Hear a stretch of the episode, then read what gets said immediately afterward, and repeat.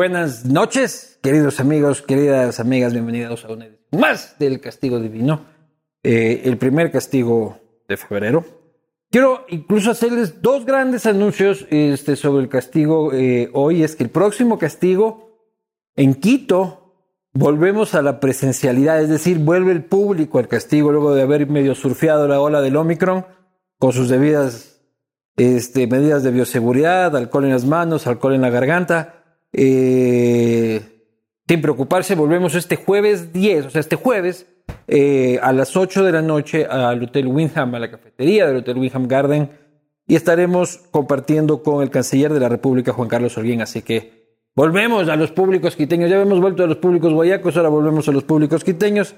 Feliz de la vida por eso. Segundo, Anuncio importante es el retorno de Navarro Correa, el único Correa que no intoxica. Este, el vino más querido del castigo de vino ha vuelto como auspiciante y yo soy una persona feliz.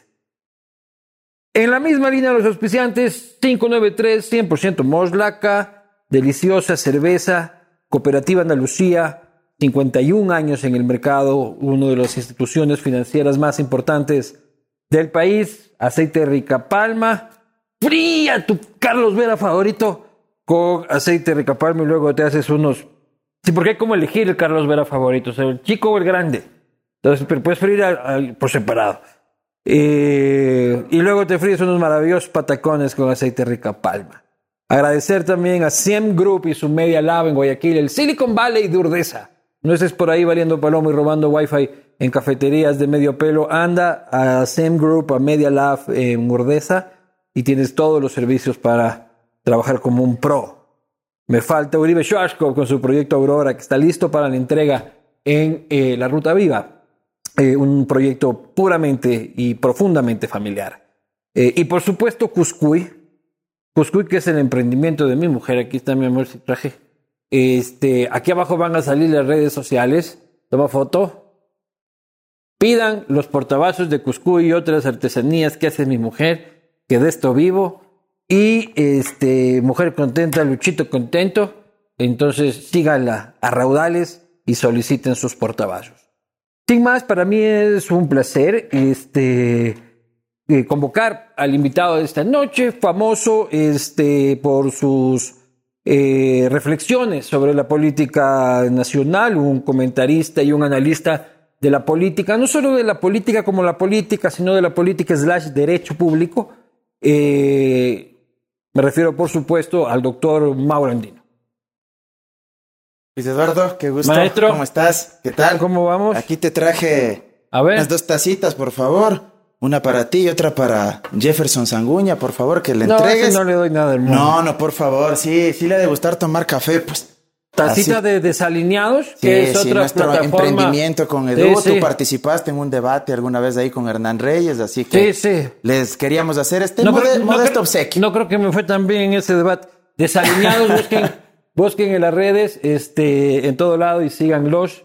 Mientras más plataformas de comunicación y más diversa es la opinión y más espacios para regarse está, este, bienvenido sea. ¿Cómo estás? Bien, bien, contento, agradecido por la invitación y bueno, pues un saludo cordial igual para toda tu audiencia y listo, para que sea una tertulia interesante este día. Tengo un, corre, un, no tóxico, es este. Este, este sí que no hace daño. ¿no? Bien. Bueno, empecemos. Por lo primero.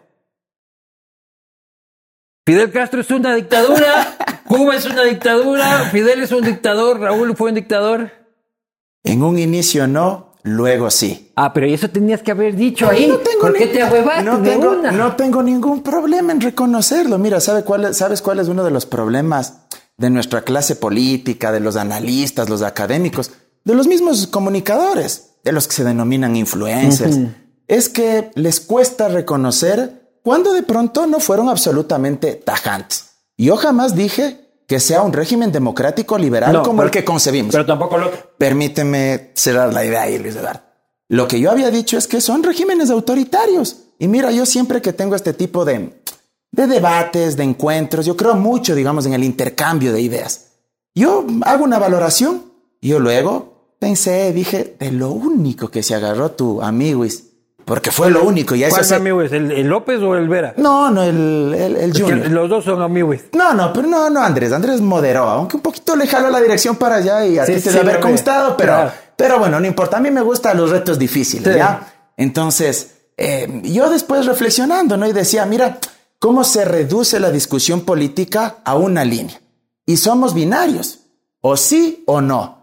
Y ahí, si tú me permites desarrollar un poco mejor la idea, yo creo que en un inicio la revolución cubana no fue una dictadura, sin duda alguna. La revolución cubana, cuando ¿Por qué no fue una dictadura va- si se impuso un régimen no electo democráticamente? ¿Quién fue derrocado? Un dictador que era Fulgencio Batista. Cambiaron dictador por dictador. No, no, escúchame. Primero de enero de 1959, 59, si sí. mi memoria no me falla, eh, ya huye Batista el apoyo popular, porque eso no vas a desconocer, el apoyo popular a raudales que tenía Fidel Castro en ese momento no podía pues considerarse bajo ningún punto de vista dictadura.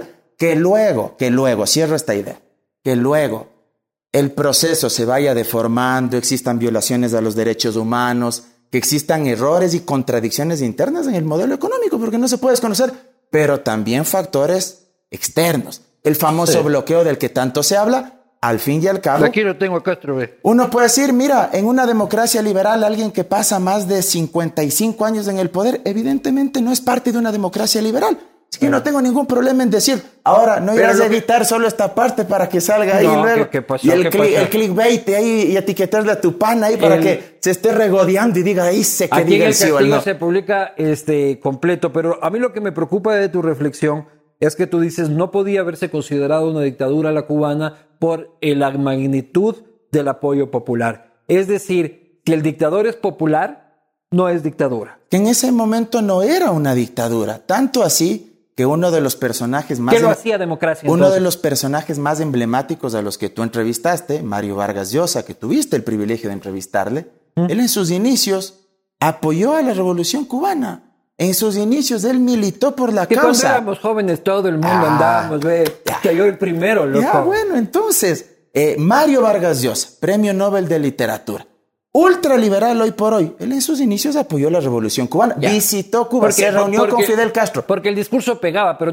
no, no, Pero no- por no eso- me digas que lo que han hecho otros. Tú me estás diciendo que no podía ser dictadura porque antes había una dictadura. Se reemplazó un dictador criminal como Batista y se lo puso a otro, este, pero este era más popular. Pero que en sus inicios no tuvo las prácticas con las que pero ¿qué es una terminó. dictadura? ¿Sí me explico? ¿Qué es una dictadura? Ayúdame a conceptualizar la dictadura. Desde un punto de vista de una democracia liberal, cuando ya no hay elecciones libres y no hay pluralidad de partidos. Fidel lo eligieron? Cuando no hay división de poderes. ¿A Fidel lo eligieron? Pero hay que entender. ¿Alguna vez? Pero mira, Luis Eduardo. Había más partidos, hay, hay más que partidos que el entender Partido el contexto histórico de ese momento. ¿Qué es lo que se estaba disputando? Una dictadura terrible, Sí. opresiva, que había hecho de Cuba, con todo respeto, prostíbulo. un prostíbulo de Estados Unidos. Sin duda. Sí, y de la Breed Company, ah, ah, que, Sí. que este rato se, se me va el nombre exacto.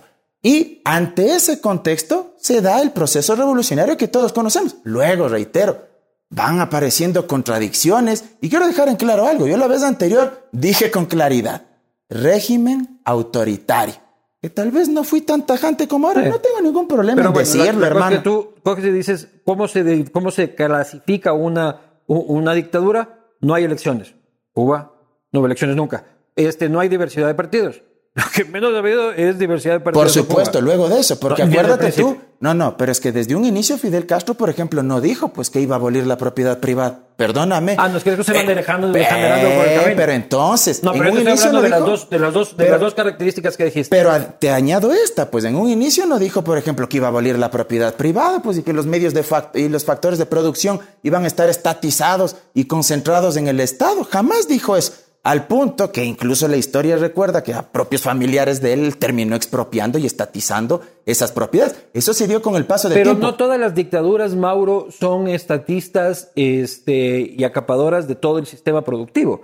O sea, esas son las dictaduras de izquierda, básicamente. Las dictaduras de derecha más bien reparten el poder entre los panas del, del, de- del sector privado. Entonces, la estatización del Estado y de la propiedad privada, de la propiedad privada, tampoco es una característica inequívoca de la, de la dictadura. Me explico, hay otras dictaduras que no hacen eso.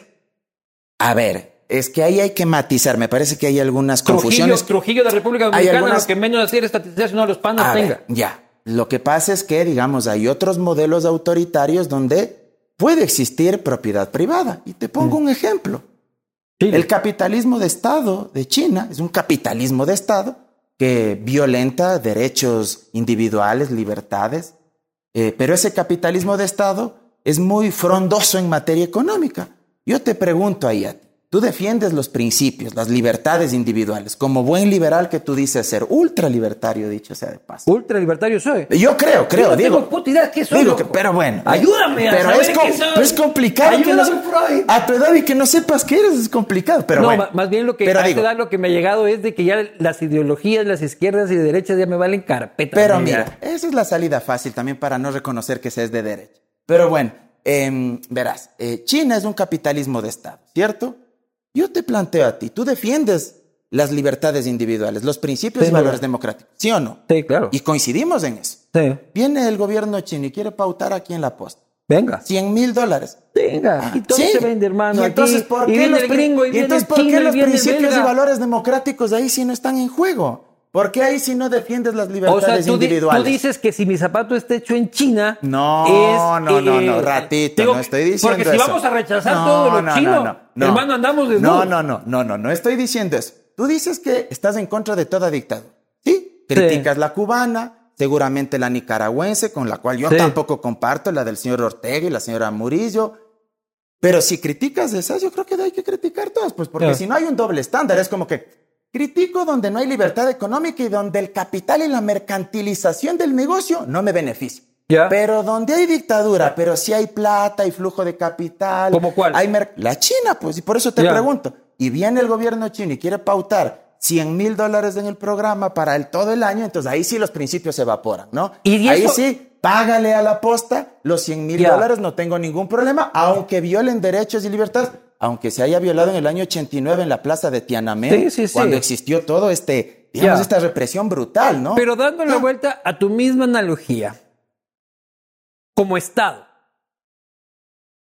5 mil millones de dólares en deuda de lo que queda ahora con, el, con, con, con, con China. Entiendo que llegó a 12 mil millones de dólares sobre la deuda china en el gobierno del partido en el que tú participaste. Este, se construyó Coca-Cola Cicler que está reventando el río eh, y está a punto de colapsar la, eh, la planta. Se les entregó pozos petroleros eh, y así, y así, y así, y así a los chinos. Entonces, ¿tú crees también que en el gobierno de Rafael Correa, al tener esa relación comercial, crediticia, de, de, de relación bilateral, de construcción de proyectos emblemáticos, también se estaba rompiendo ahí un principio democrático al aceptar dinero de un país opresor, pero como tiene billete todo bien. Yo cuestiono el doble estándar. Yo creo que en política internacional, y este mundo es multipolar, ya no es un universo, sino un pluriverso, yo creo que hay que tener relaciones con todos, con todos. Y el Y país, agarrar plata de todos. Espérame un ratito. Y Ecuador tiene que ser inteligente en eso, pero Ah, si que lo hace Rafa bien, si lo hago yo, está no, mal. No, no, no, si el presidente Lazo está allá, igual, tu presidente está Hoy día. allá. Sobre ti, te digo, tú que dices Ajá. que defiendes las libertades individuales. Tú Sí. me preguntaste de entrada, sí o no, ya te respondió. Yo Sí. te digo, tú defiendes las libertades individuales, los principios y valores democráticos. Defiendes los derechos humanos. Viene China, te pinta aquí 200 mil dólares al año para la posta. ¿Sí o no le aceptas? ¿Prefieres el capital o prefieres defender los derechos humanos? ¿Prefieres el tema económico o prefieres defender tus principios y valores? Dime.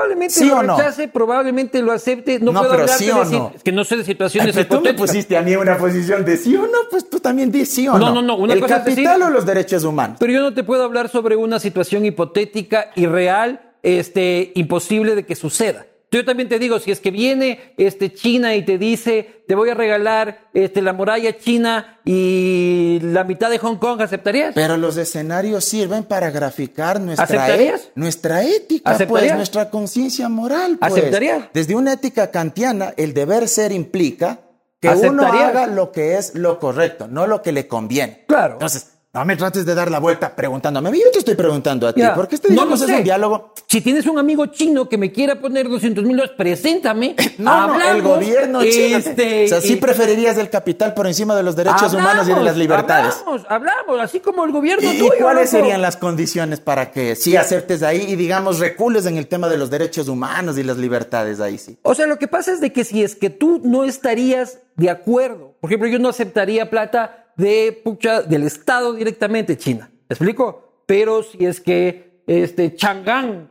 este, una marca de autos chinos de, que se Bueno, venden en Ecuador. vas matizando. ¿ah? Claro, si una marca de autos chinos eh, este, que se venden en Ecuador quiere pautar aquí, bienvenido sea. Si una chifa de Quevedo quiere pautar aquí, bienvenida Bueno, la te, chifa te de costó Quevedo. llegar a la conclusión. No, ¿ah? no, no, Nos no hemos demorado ya unos 10 o 12 No, minutos. no, ¿ves? no. Lo que pasa es que tú Tú de entrada me dijiste, ¿sí o no? Yo te respondí, no tengo ningún problema en reconocer cuando no soy demasiado tajante. Y ahora te puse el mismo escenario y te ha costado, ¿ah? Te pusiste No, no, a pensar no, no, mucho no. en 100 mil, 200 mil que me pinten. Ah, la mierda, los derechos humanos Y como- y las libertades. O sea, No, no, no es o sea, serio. sí me explico. O sea, como ¿te costó Estado, decir no, sí o no? como Estado está bien para ti recibir ese dinero. Las relaciones tienen que ser entre todos los países. Relacionarse sí, recibir plata y endeudarse hasta el cogote no. No, no, esa es otra cuestión. A ver, maticemos. No hagas champú todo porque vas metiendo ahí un montón no, de cosas. A no. ver, lo primero. Ya habíamos hablado de esto y te saliste por la primero, tangente. Mira, lo primero, me ratifico. El mundo ya no es unipolar, es multipolar. Ya, no, ¿Sí? no, no, no, escúchame, no, no. pero escúchame. ¿Está bien que se reciba 12 mil millones de dólares de los chinos, sí o no? Escúchame, Luis Eduardo. ¿Sí o no? El mundo hoy no es unipolar, es multipolar. Ya no son los gringos los únicos amos, señores y dueños de este Ya. planeta. Hay Rusia, hay China, Sí, hay Alemania y la Unión Europea. ¿Está bien que le reciban Uno plata, tiene sí que o ser no? pragmático en términos de sus relaciones internacionales como país. Mi Ahí sí pregunta es Cuando a Rafa ti. lo hace, No, no. todo bien. A ti. Mi pregunta es a ti porque tú te quejas. Dices, ¿cómo, Mauri? De una me clavas esa pregunta, ¿no? Eso no es dictadura. Entonces, sí, yo Claro. te respondo tajantemente, este Sí. rato ya. Tú también, pues, como persona. Tú dices que defiendes esos principios, Sí. entonces debería ser en todo. Claro. No solo con los países que son dictaduras o autoritarios, pero que son pobres. Ah, pero con los que son dictaduras, pero hay plata, ahí sí reculo. Y más si es que a mí me pueden poner esa plata, ahí sí reculo. A eso me voy. Ahora, O sea, tú estás los construyendo un países- escenario en esta conversación que ni países- siquiera ha existido. Este, porque, bueno, se nota que lo traías pensado. No, no, pero, no, nada que pensaba Claro. este rato. O sea, como si Yo no me imaginaba que de ¿qué una me ibas a preguntar si es esto. Que, que vienen los chinos y te ofrecen 200 mil dólares, ¿aceptarías o no aceptarías? Es tan abierta la pregunta, ¿ya? Que se presta para cualquier tergiversación. Pero ¿ya? ¿por qué te y cuando cuesta yo tanto te responder pregunto, eso? y, cu- y cuando yo te pregunto si es que cuando lo hace el Estado está bien, no los privados. Cuando lo hace el Estado está bien, te vas Los por, la- países por, por- tienen por que el tener relaciones por el multiverso con todos. Tienen que tener relaciones con todos los países. Sí, ¿qué importancia los países, se- los países tienen que responder a sus gobernados. Sí. A sus pueblos. Pero no me está Ve, respondiendo la si pregunta. el presidente Lazo trae el laboratorio de Sinovac, qué bueno que lo traiga de China. Yo Ya, me opongo es que no a me estás- que no me estás respondiendo la pregunta. Mira, si yo le habría escuchado al presidente Lazo decir Ya, lo no estoy mismo que hablando tú de dices. Lazo. No, no, no. Enfócate, hermano. Te estoy preguntando si que estaba bien que Rafael Correa, el líder del partido en el que tú militabas, reciba miles de millones de dólares de China, ¿sí o no? Mira, te Multiverso, estoy diciendo que Lazo, te estoy Sinovac, diciendo que este, la todos los países, del te estoy diciendo que todos los países, no solo Corea. Ah, Eso es lo bien. que quiero que entiendas. Todos los gobiernos. Está Se bien, fue tu sí. presidente Lazo a China. A renegociar. ¿Sí? Y lo- ojalá lo la, logre. la deuda que dejó el tuyo. Pero y ojalá lo logre, y ojalá lo logre, de verdad, y te lo digo de corazón. Sí, claro. Ese sí sería un buen logro. Ojalá lo logre. Y que venga renegociando. Bueno, no Sí, me- o sea, digamos, ¿No me lo quieres responder? no, no, Lo yo sí te he no, no, lo respondido. Tú no me respondiste. Ahí te empezaste con los Está devaneos bien ahí. que Rafael Correa le haya recibido 12 mil millones de los dólares a los gobiernos chinos. pueden tener relaciones. Con los distintos No. países. Es así de simple. Para quienes este, no conocen esta parte, están diciendo por qué están en esta bronca tal y cual que ni sé qué, No, que ni no sé es cuánto. bronca, no lo tomes así. No, no, no, no bronca. ¿Por qué están Sí, en este debate? eh, En este ba- debate tal y cual, el doctor, de- el doctor Andino, eh, el doctor Andino fue candidato a la alcaldía de Riobamba en el año 2014. Aquí tenemos una foto del doctor Andino, puedes verla ahí en la pantalla. Este, con la camiseta de Alianza País. Siempre se están besuqueando en, el, en la cabina mientras, mientras digo esto. Ahí está.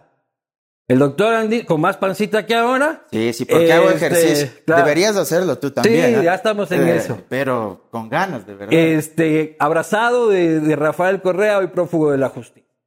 Siguiente foto.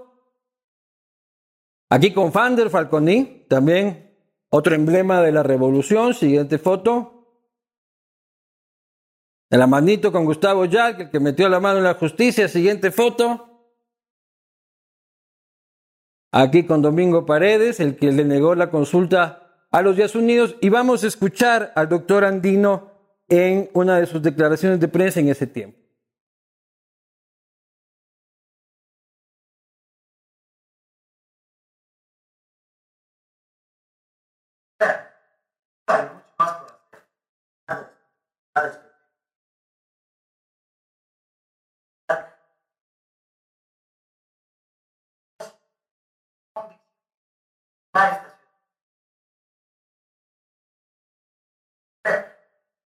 Candidato.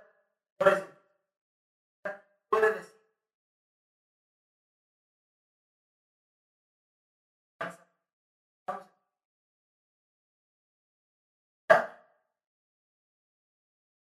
Vamos a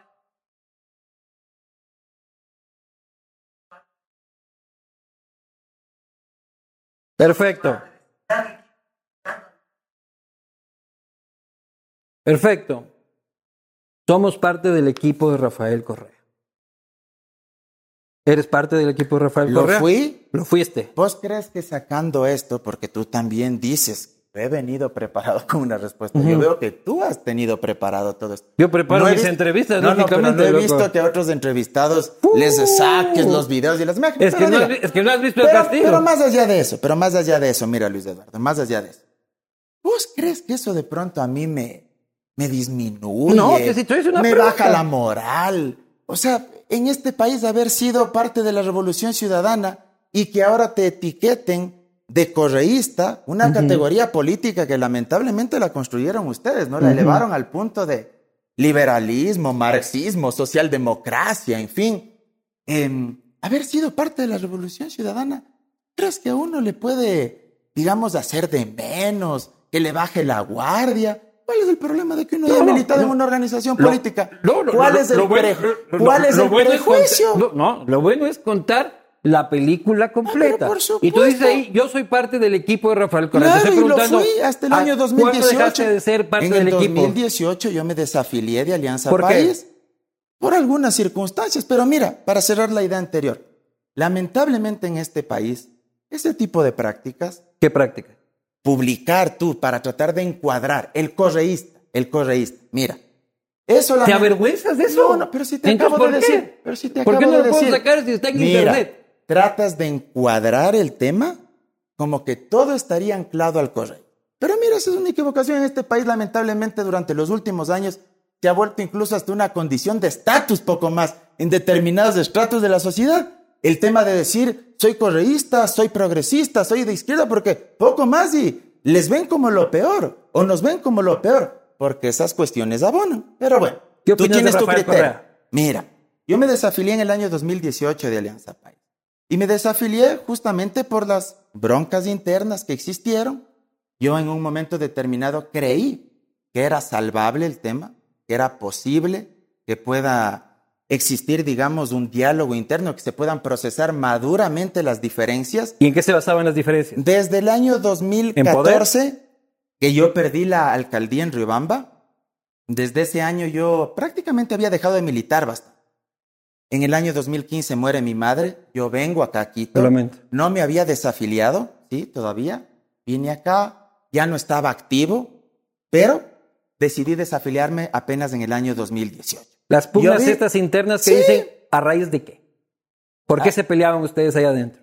A ver, yo no puedo decir, digamos, la médula espinal, porque mira, yo no era un militante de alto rango, Claro. no era ministro de Estado. Pero para que te Yo cabeza no- huevada y, te, no y te fui- salgas, sí sabías cuál era el problema. O sea, lo que se veía eh, en la opinión pública, ¿Qué? las pugnas Correa Moreno, evidentemente, las pugnas Correa Moreno. Mira, yo ahí tengo algunas cuestiones desde un sentido muy, muy autocrítico. Yo creo que el ex, me refiero a Correa, sí tuvo que haberle dejado gobernar los primeros meses en absoluta libertad a Moreno. Y lo dije en su momento en mi columna semanal en el diario La Prensa y está publicado ahí. Puedes ir a revisarlo ya que has ido a ver también mi Facebook y todo lo demás. Pero mira, yo decía, el ex tiene que darle un margen. Digo, nadie podía desconocer el liderazgo que tenía Rafael Correa en ese momento, pero tenía que darle margen de libertad para que Moreno también desarrolle, crezca. No sucedió eso, fue un elemento que a mí me molestó profundamente.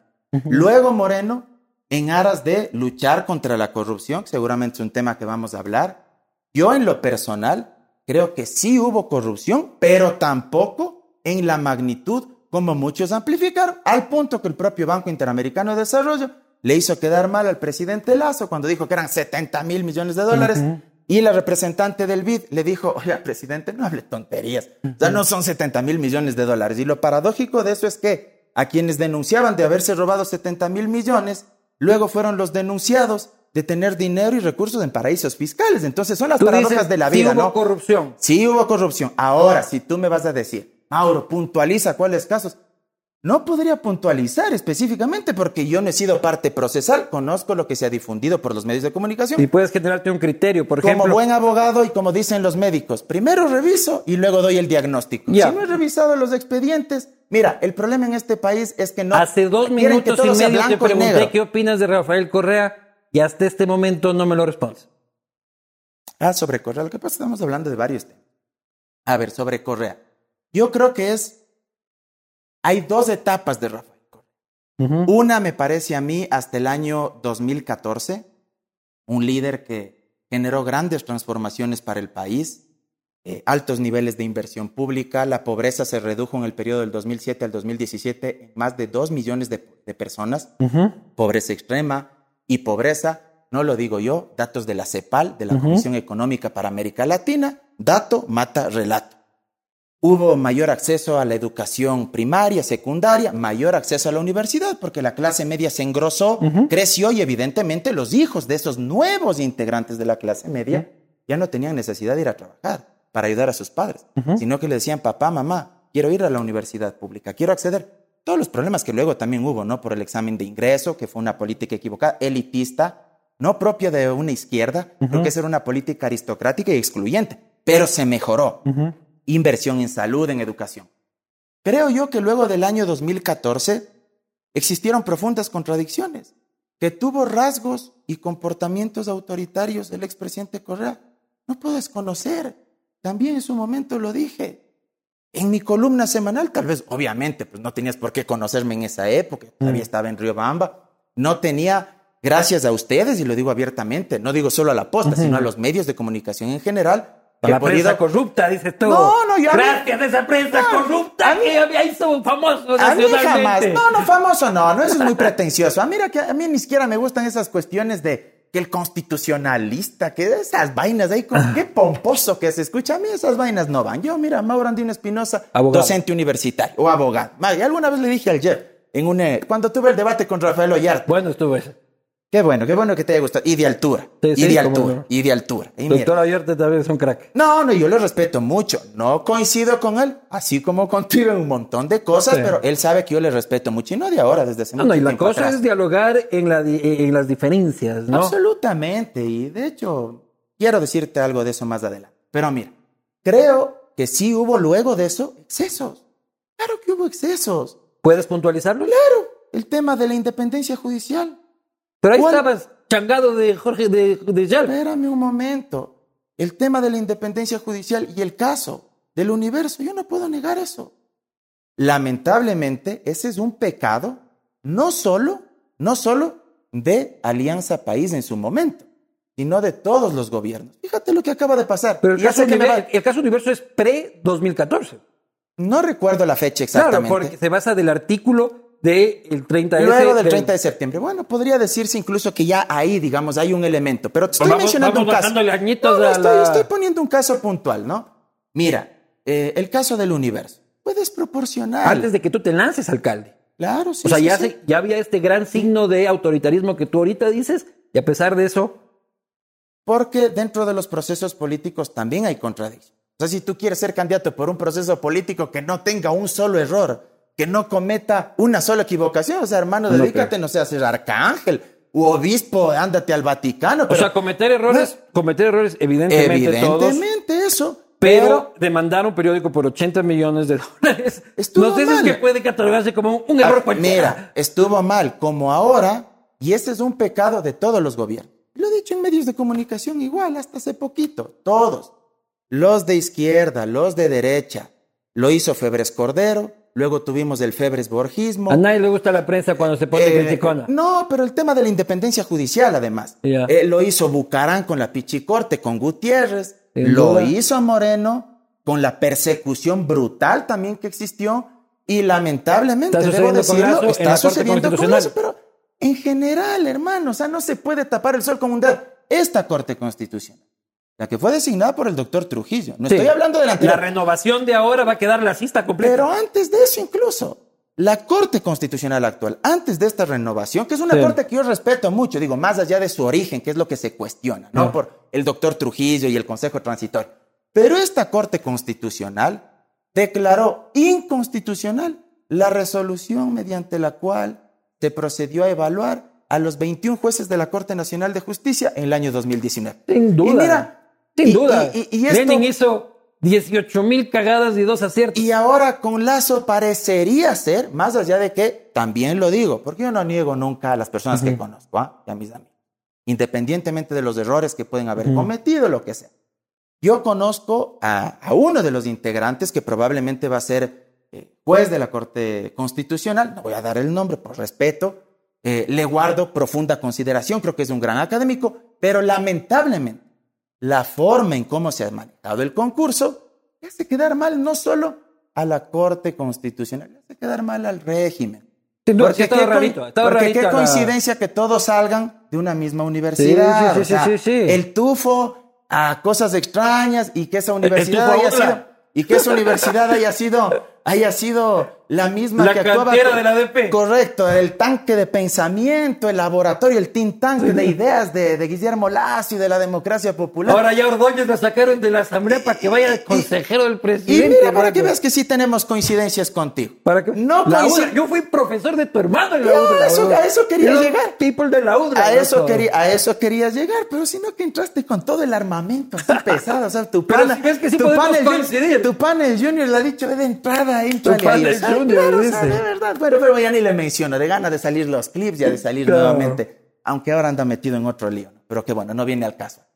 Pero mira, yo coincido con el tweet que tú te mandaste hoy, aunque no en las formas. Ya, yo a, tengo mí, mi estilo. a mí no me has de ver dirigirme hacia alguien. Yo tengo mi estilacho Yo a, ve- yo a veces también sí me... Pica y arde, pero Verás, así es la y- cosa. yo a veces también sí me deschaveto un poco y mi hermano que está aquí me sabe decir, que bájale un tono, está o sea, pero, Yo, Space, Pero que no veo que me están puteando, el primero en la lista es Mauro Andino. Pero- loco. pero- no. Puta, primerito, ahí escucha ahí. Oye, puta. ¿qué? Solo Oye. tiene que decir, Vivanco, oye, puta, puta. oye, Dale. ¿qué, qué? Oye, Dale, Luis puta. Eduardo, te desafío. A te que desafío. No quedan los que de los Space. Oye, ¿qué? Par veces dicho, mira, hermano. Oye, Luis Eduardo, Luis ¿Qué? Eduardo, te desafío. ¿A qué? Te- públicamente, a que compruebes con evidencia que yo alguna vez te he insultado. Ah, o no para a hablar en términos coloquiales, yo te estoy puteando o algo No, no, Sin no. duda tengo diferencias con la forma de hacer periodismo. Ustedes tienen su propia línea editorial, evidentemente tienen un ide- una ideología distinta a la mía, ¿sí? Pero, suficientemente diversa para que seas Sí, invitado y aquí por- y por, 20 y por veces. eso me dio mucho gusto. Y cuando me llamó eh, eh, el, el pana de tu equipo, ve, yo me puse contento. La primera vez que me invitó fue repentino. Yo tenía que irme a. Sí, a me dijo que justo estabas en una Mi cosa, abuelita, perfecto. 92 años, está bastante mal de salud, bastante, bastante mal ya. Y bueno, pues luego me volvieron a invitar enseguida. Yo dije, de una, pues. para ah, que veas lo, de lo- una. lo- Pero- lo libre e independiente No, de este no. medio. Que estamos puteando aquí a los consejeros de Guillermo Lazo. Este, a los con- delegados, dices, a los nuevos que van a ser a los jueces. en nuevos- fin. no, no, y también al nuevo consejero, pues del que estamos Ah, hablando. el del Consejo de la Judicatura, dices tú no, también. Ordóñez, que va de consejero. Ah, sí, ya. Y eso te estaba diciendo. Mira, o sea, tú tienes tu estilo, yo no comparto. Yo Te que- tomarás, ¿sabes que vos eres de Riobamba? yo creo que... La gente de no, Riobamba no, y nunca a mí falla. también sí me gusta, si acaso que soy mojigato ni nada de eso, ¿no? Te huevó al whisky, pero sí yo- le preguntamos. Eh, lo que pasa es que dije, si tomamos whisky y con la forma en cómo entramos al inicio, es capaz que nos picamos más, dije. Entonces, no, por eso dije vinito nomás. Y la biela, en cambio, a mí me sabe dar sueño cuando tomo en pocas cantidades. Por eso intento tomar bastante Claro. para, que, para no dormirme. Entonces, Tomo nota, doctor exactamente. Andino. Entonces, sí, pues hay un mojigato, no soy en esas cosas. el doctor Andino, pero es doctor en Derecho, no importa, O sea, pero es doctor si te Andino. tomas solo dos bielas te va a dar sueño y puedes, hasta puedes tomarte hasta antes de dormir si andas con problemas de insomnio. Claro. Ahora, si no quieres dormir y quieres hacerle la tertulia, sí necesitas ya unas dos jabas, no Claro Una- unas dos sí, pues. Entonces, mira, tu estilo. Yo no comparto eso, pero lo respeto, pero coincido en el fondo. O sea, tienes un jefe de bloque, un legislador, que es altisonante, que tiene una verborrea, pero... Mister Simpatía le dicen que- en la que asamblea. polariza muchísimo, que, que ataca a sus adversarios. Y ojo, tampoco estoy diciendo que él no ha sido sujeto de, de ataques también. Pero si algo yo siempre digo, y me llevo como principio de vida, que a mí me atacan, yo no debo responder. Porque estoy cayendo en el mismo lodazal, ¿me explico? Y lamentablemente en la política ecuatoriana, todos, nuevamente todos, porque otra vez me voy a dar pregunta, todos caen en Sin esas duda. prácticas. Sin O sea, duda. te dicen vela verde y el otro le dice cara de, no sé, de fanesca y el otro le dice, no sé, sabemos las barbaridades que se han dicho. Sí, sí, sí, como le dijo Marcelo Dotti a Leonardo Escobar, ¿no? Claro. Hasta la pobre señora le metió lamentable. Claro. Pues ya Su- en el, en el antiguo de la- Congreso. De, la política ecuatoriana. Eh, pero, y hay que renovarlos, ¿ah? O sea, yo creo que es el tiempo de la juventud. Y te lo digo con sinceridad, creo que ya son 42 años desde el retorno a la democracia. Y creo que los jóvenes hemos aprendido muchísimo. Tú y Pero yo, yo- con nuestras diferencias yo creo- ideológicas. yo- creo hemos que- pasado un montón de gobiernos que han fracasado. Yo creo que el correísmo y el morenismo jodieron a las generaciones políticas de jóvenes. Y te explico por qué. A ver, te Ambos escucho. diciendo. Ya, a ver, te Y escucho. probablemente también Lazo. Ya, yo te, Claro. luego te doy mi argumento. ¿Desde Claro. cuándo pienso yo que empezó a joderse? Yo creo que Correa cogió a todas las mentes brillantes de los jóvenes, no a todas, pero a gran mayoría de ellos, de muchachos de 28, 30, 31, los metieron ahí de subsecretarios, dice, firma por aquí, hermano, ministro, no, firma, firma por acá, mi hermano, firma por acá, y muchos de esos están arrepentidos, corriendo y colaborando en fiscalía para no irse presos. Gente que hubiese tenido una carrera brillante si no hubiese tenido esos maestros. ¿Ya? ¿Qué pasó en, eh, en el gobierno de Moreno? En el gobierno de Moreno, Moreno, con sus cuatro viejitos, agarraron jóvenes que también aniquilaron una generación de, de, de políticos. Yo creo que María Paula Romo y Juan Sebastián Roldán jodieron una generación de políticos que es la generación que está arriba mío. Inmediatamente, o sea, generación, las generaciones son cada 25 años, pero este, los que están mayorcitos a mí son estos que básicamente María O sea, Paula vos Romo dices, se ellos se preguntaban antes quién jodió al país y ellos después lo terminaron rejodiendo más. Totalmente, pues, brother. Pero en tus panas también.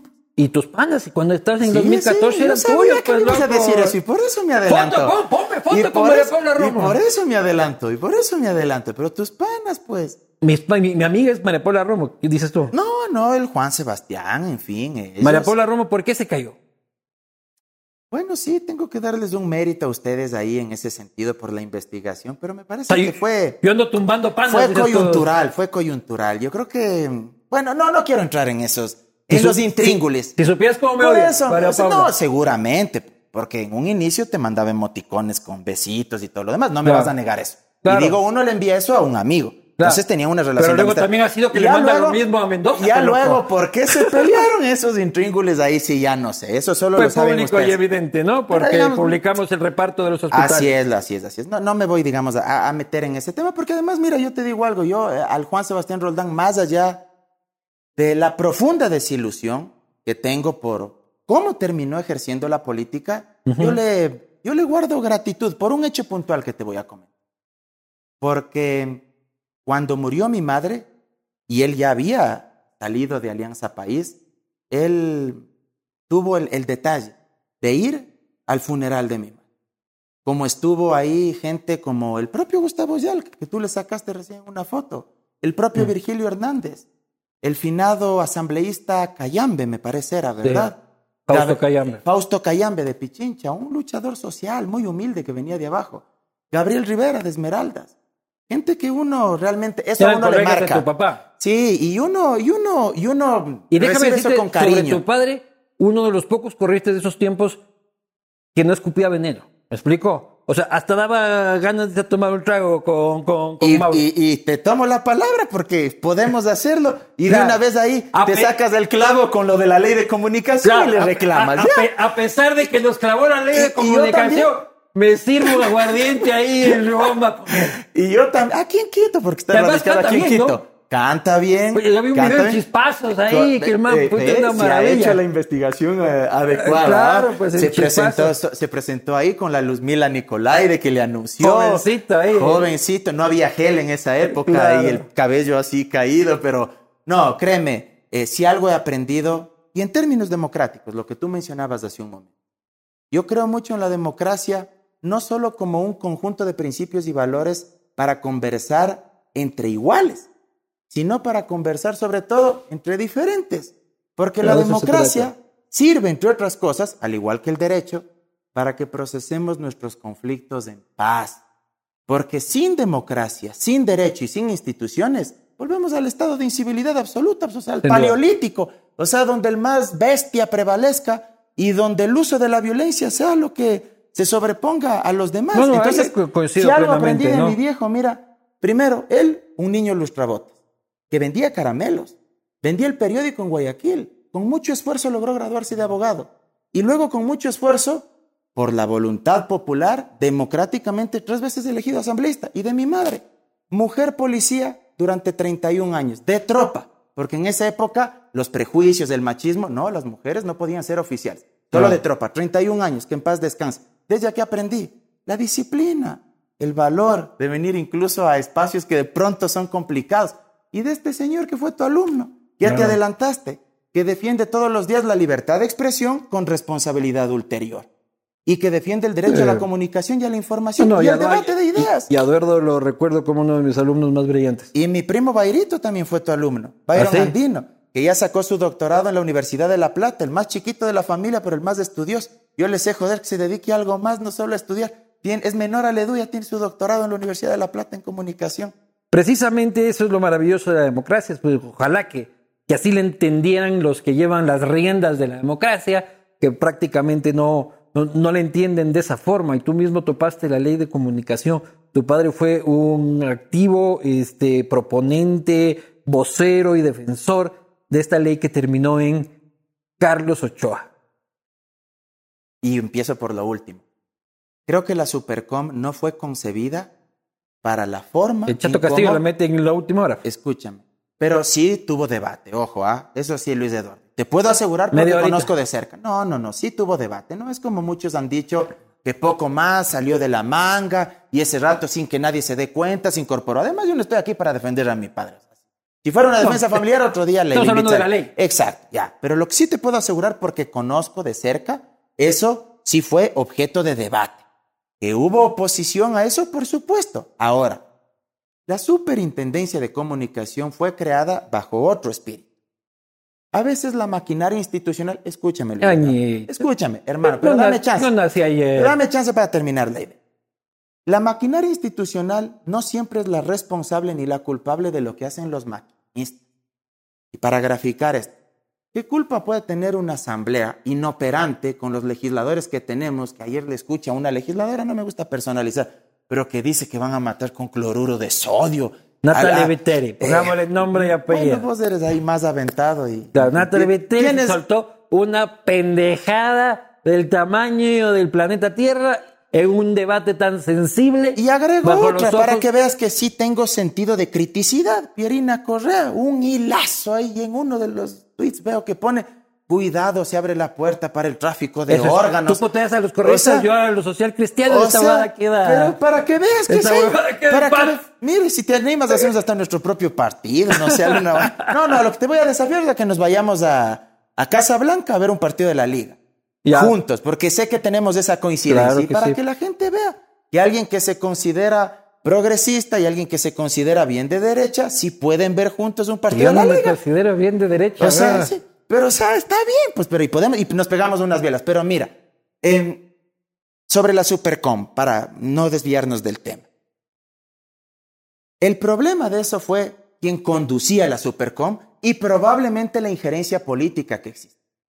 Pero la institucionalidad como tal no es la culpable. ¿Qué culpa tiene la Asamblea Nacional si tenemos unos asambleístas deplorables? La solución será eliminar la Asamblea, digo, guardando las distancias. No estoy poniéndole al mismo nivel en términos democráticos a la Asamblea con la Supercom. Lo que pasa Pero- es que tú, lo estás, tú estás partiendo de una premisa este, romántica, este, con todo respeto, ingenua eh, o, o- o ingenua conveniencia de decir que el espíritu de la institucionalidad era otro y que el maquinista fue el torcido.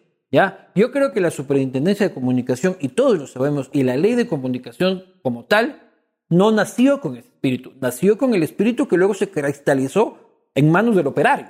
O sea, se pensó como una ley para restringir la investigación de los medios, para restringir el crecimiento de los medios, para restringir las voces críticas y además crear una comisaría de medios que le permitía al gobierno algo que era brillante, decir que él ya no era el que perseguía, sino que había una institución perteneciente a otra función del Estado que hacía ese oficio. Y así él podía ir a los cócteles en las Naciones Unidas y decir no es el Ejecutivo. Pero eso era evidentemente falso. Tú no pones y no pones en la terna primero al perro más rabioso que tenía el correísmo. Eso me si es pareció que- un error, por ejemplo, ¿ah? No lo, pones, digo. no lo pones primero al que sabes qué va a hacer. Eso me pareció un error Es tre- como que me terrible. metan a mí a administrar una licorería, cabrón. O sea, no se pone a Luchito a administrar O si es que existiera la Supercom y asumiendo que tú la aceptarías, que tú vayas a dirigir la Supercom, evidentemente, pues todos entenderíamos que vas a defender a los medios mercantilistas y a los medios no. liberales. Entonces, A pero mí me mira, ven esa supercom pero mira. todo el mundo dice lo que le da la gana. pero mira, una precisión nada más. Tú dices que todo el mundo sabe que era para eso. Ahí solo una presión y con todo respeto igual para ti, Luis Eduardo.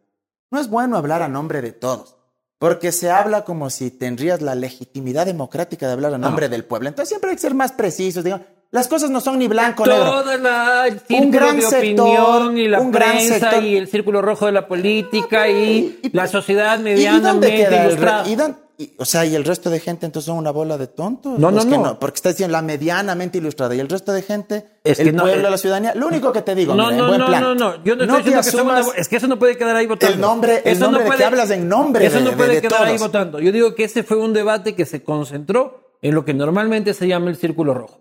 Hay debates nacionales que se quedan en la asamblea, en los medios y en la academia. Eso pero no quiere decir pero que el campesino visión- del chota sea tonto o no Pero sea tonto, sino que eh, hay temas que no permean Mira, hasta la Lo gente. que quiero decirte es que esa es una Pero visión. ya me querías colar el tema de que le estoy diciendo tonto al pueblo. No, no, mira, mira, pero esa es una visión elitista también, aristocrática. Mira, no se puede hablar en nombre de todos, porque francamente ni tú, ni yo, ni nadie de los que nos está viendo sabemos lo que efectivamente piensa en sus adentros toda la masa. Entonces es, digamos, una precisión, no te me esponjes Gracias. gana de nuevo. Ya, ahora, sobre la ley de comunicación. Yo creo que sí hubo excesos con lo de la Supercom. No quiero aquí alivianar la discusión ni echarte flores. Hubo excesos cuando tú estabas en la hora. Hubo excesos. Y ahí era tu abogado, el hoy alcalde, tu amigo Santiago Que no tiene Guarderas. nada que ver. No, no, no, pero que digo, era ¿Acaso me- que yo estaba ahí? Y luego usted se manda, en seis años se Oye, va, pero- se hace alcalde, ¿no? No te avergüences de tus amigos, me dijiste vos. ¿no? No. ¿Por qué te pones a la defensiva de gana? Ya, solo Porque estoy vos estás recordando- diciendo que Pero- ahora el alcalde vez. que era tu abogado, Pero que claro. ojo, que ni sé qué. Pero era tu abogado, pues hermano, así como tú me sacas las imágenes y no te estoy diciendo nada de mal, oye. Claro, yo no, yo no claro. escondo a mis amigos. Y ahora déjame terminar la idea. Tu abogado, el, el- el doctor Guarderas, que era, de hecho era un buen jurista, decano de la Por eso era mi facultad. abogado. Está bien, eh, decano de la Universidad Católica. Un pésimo alcalde, un gran abogado. Bueno, eh, qué bueno que ya te vayas desligando. Pero mira, lo importante, lo importante. La ley de comunicación, no toda la ley es mala. Y aquí, claro, vamos a tener una diferencia de concepto. Tú eres ultralibertario en materia de libertad de expresión. Y lo has dicho, tal vez no te has definido como ultralibertario, pero tus posiciones abonan a eso. Tú dices, yo no creo en la regulación de la libertad de expresión. Yo sí creo en la libertad de expresión con responsabilidad ulterior. Te digo algo que valoro de la posta. Ustedes sí publicitan, entregan a la opinión pública cuál es su equipo, su conjunto de anunciantes. Eso todos los medios de comunicación deberían hacerlo. ¿Para qué? Para que los consumidores damos claridad quiénes les financian. Perfectamente. Y sobre la base de eso también. Rica palma. Correcto. O el vino ese de que le endosas ahí al expresidente Correa cada que pues. Ya, que la gente sepa. Ah, mira, a él le financia el Banco de Guayaquil, a él le financia la prefectura del Guayas, a él le financiaba la alcaldía del Julano. Ah, bueno, sabemos su línea editorial. Si por fuera de eso ese ciudadano coincide con esa línea editorial, a pesar de que ya sabe eso, bueno, está en libertad. Ahora, La ley de comunicación regula la libertad de expresión con responsabilidad ulterior. No lo digo yo, lo dice la Convención Americana de Derechos Humanos, lo ha dicho la propia Comisión Interamericana de Derechos Humanos. ¿Sabes qué creo que en este país debe cambiar? Que no debe ser penalizados los delitos o la libertad de expresión. Es decir, Todo por- tiene que ir por la vía civil. correcto. Yo sí creo ¿Estás que de acuerdo con eso? Sí, Puta absolutamente. madre, en eso estamos ¿Y de acuerdo. Ya. Este imán, ¿qué pensaría con quién voy a hablar? No. ¿Con un obtuso, un Es que, cuadrado? es que, es que- no, no, perdón, no. es que ahí sí yo cometí un prejuicio porque, porque a Qué los bueno que les encanta, reconozcas. a los correístas les encantaba meter presos a los Qué periodistas. bueno que y ahora está el reconozcas. Orlando Pérez queriendo meter preso al Carlos Andrés. A ver, a ver. Pero también ahí hay que matizar Ahí sí, algo. porque, No, porque es Carlos Andrés. no, no, a no. ese sí preso. Vamos, Luis Al Eduardo. único que tiene que ir preso es Carlos Andrés. Espérate, Luis Eduardo. Hay que matizar ahí. ¿Qué ha dicho, por ejemplo, la Comisión Interamericana? Y que esto habría que discutirlo.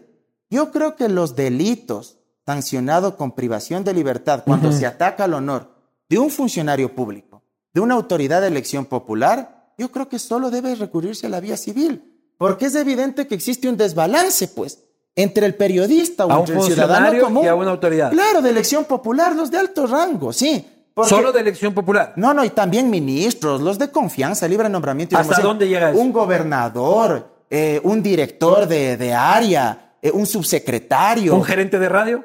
Ta- sí, también, ¿por qué no? Sí, yo, yo te lo digo. Ahora, ahora, habría que ver en ese caso desde cuándo le empezó a decir. Si desde antes que sea gerente de radio, en fin. Pero mira, eso ya se resolverá en vía judicial. Lo que quería decir. Pero tú dijiste que en ese caso había que matizar. a ¿Qué- eso voy, a eso hay que voy, a matizar eso ese caso? Si es que es entre particulares, sí, si es que es entre particulares, yo no sé el cargo que ocupa bien Orlando Pérez, te soy Gerente, honesto. Bueno. gerente de Si una es que empresa es- pública. Si es que es entre particulares, ¿sí? Digamos, tú, Luis Eduardo Viván, versus Juan Piguar, particulares.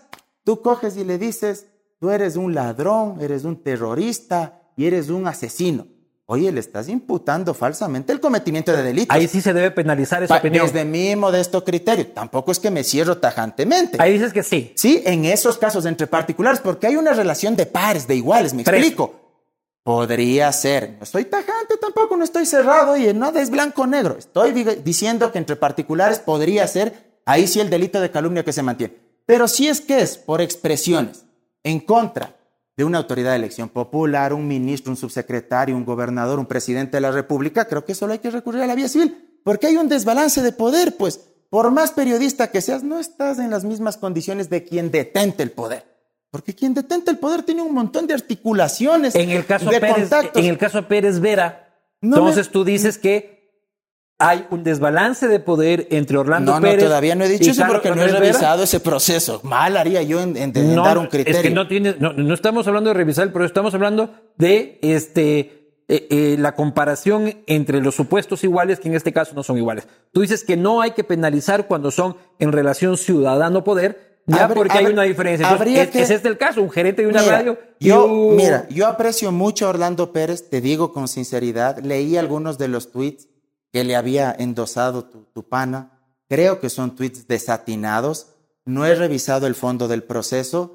Mal haría yo, siendo abogado, pronunciarme. Pero, Claro, pero, habría que analizar. que tú dices no puede ser A eso habría que analizar, habría que analizar cuál es el rango, digamos, de Orlando Pérez. Pero mucho ojo, con, de una empresa pero pública. mucho ojo con lo que te voy a decir. Eso cuando se reforme el código orgánico. No, probablemente son las reglas del juego. Exacto, este Por más de que vayan en contra Eh, de Lo que yo te cosa. estoy diciendo es una futura reforma para acoger lo que la Relatoría para la Libertad de Expresión de la Comisión Interamericana de Derechos Humanos en su momento recomendó y que además a mí me parece sano. Ahora yo te digo, políticos que han demandado a personas que en su momento les han injuriado hay por montones en el mundo. No, yo, Albert- te, yo te saco mi archivo, Albert- hermano, y a mí Albert, me... Albert Rivera, de Ciudadanos. Político liberal, de la ideología con la que tú comulgas fuertemente. Y está bien, yo también defiendo principios liberales de repente. ¿ah? Albert Rivera, de Ciudadanos, ya en el ocaso de su carrera, él le mandó o le demandó eh, y se le impuso una indemnización económica a un ciudadano que le acusó de ser cocainómano en redes sociales. Por lo civil. No tuvo empacho. Por lo, Por lo civil, civil. me parece lo correcto. Luego ese ciudadano le pidió disculpas. Albert Rivera reconoció, aceptó las disculpas. Me parece adecuado. ¿Por qué? Porque había un desbalance. Pues el uno Pero era Albert Rivera. Me parece que el tema se resolvió civilizadamente. Y ¿no? solo por Twitter, ¿me Claro. cachas? Una y, igual, y te pongo el ejemplo con lo otro que me planteabas, ¿no? Lo de Carlos Andrés y lo de, y lo de Orlando. Por Twitter igual. Yo creo, mira, al final del, del día sobre este tema, Pero sí, Sí. pero, pero, pero, pero el uno está queriendo meterlo preso.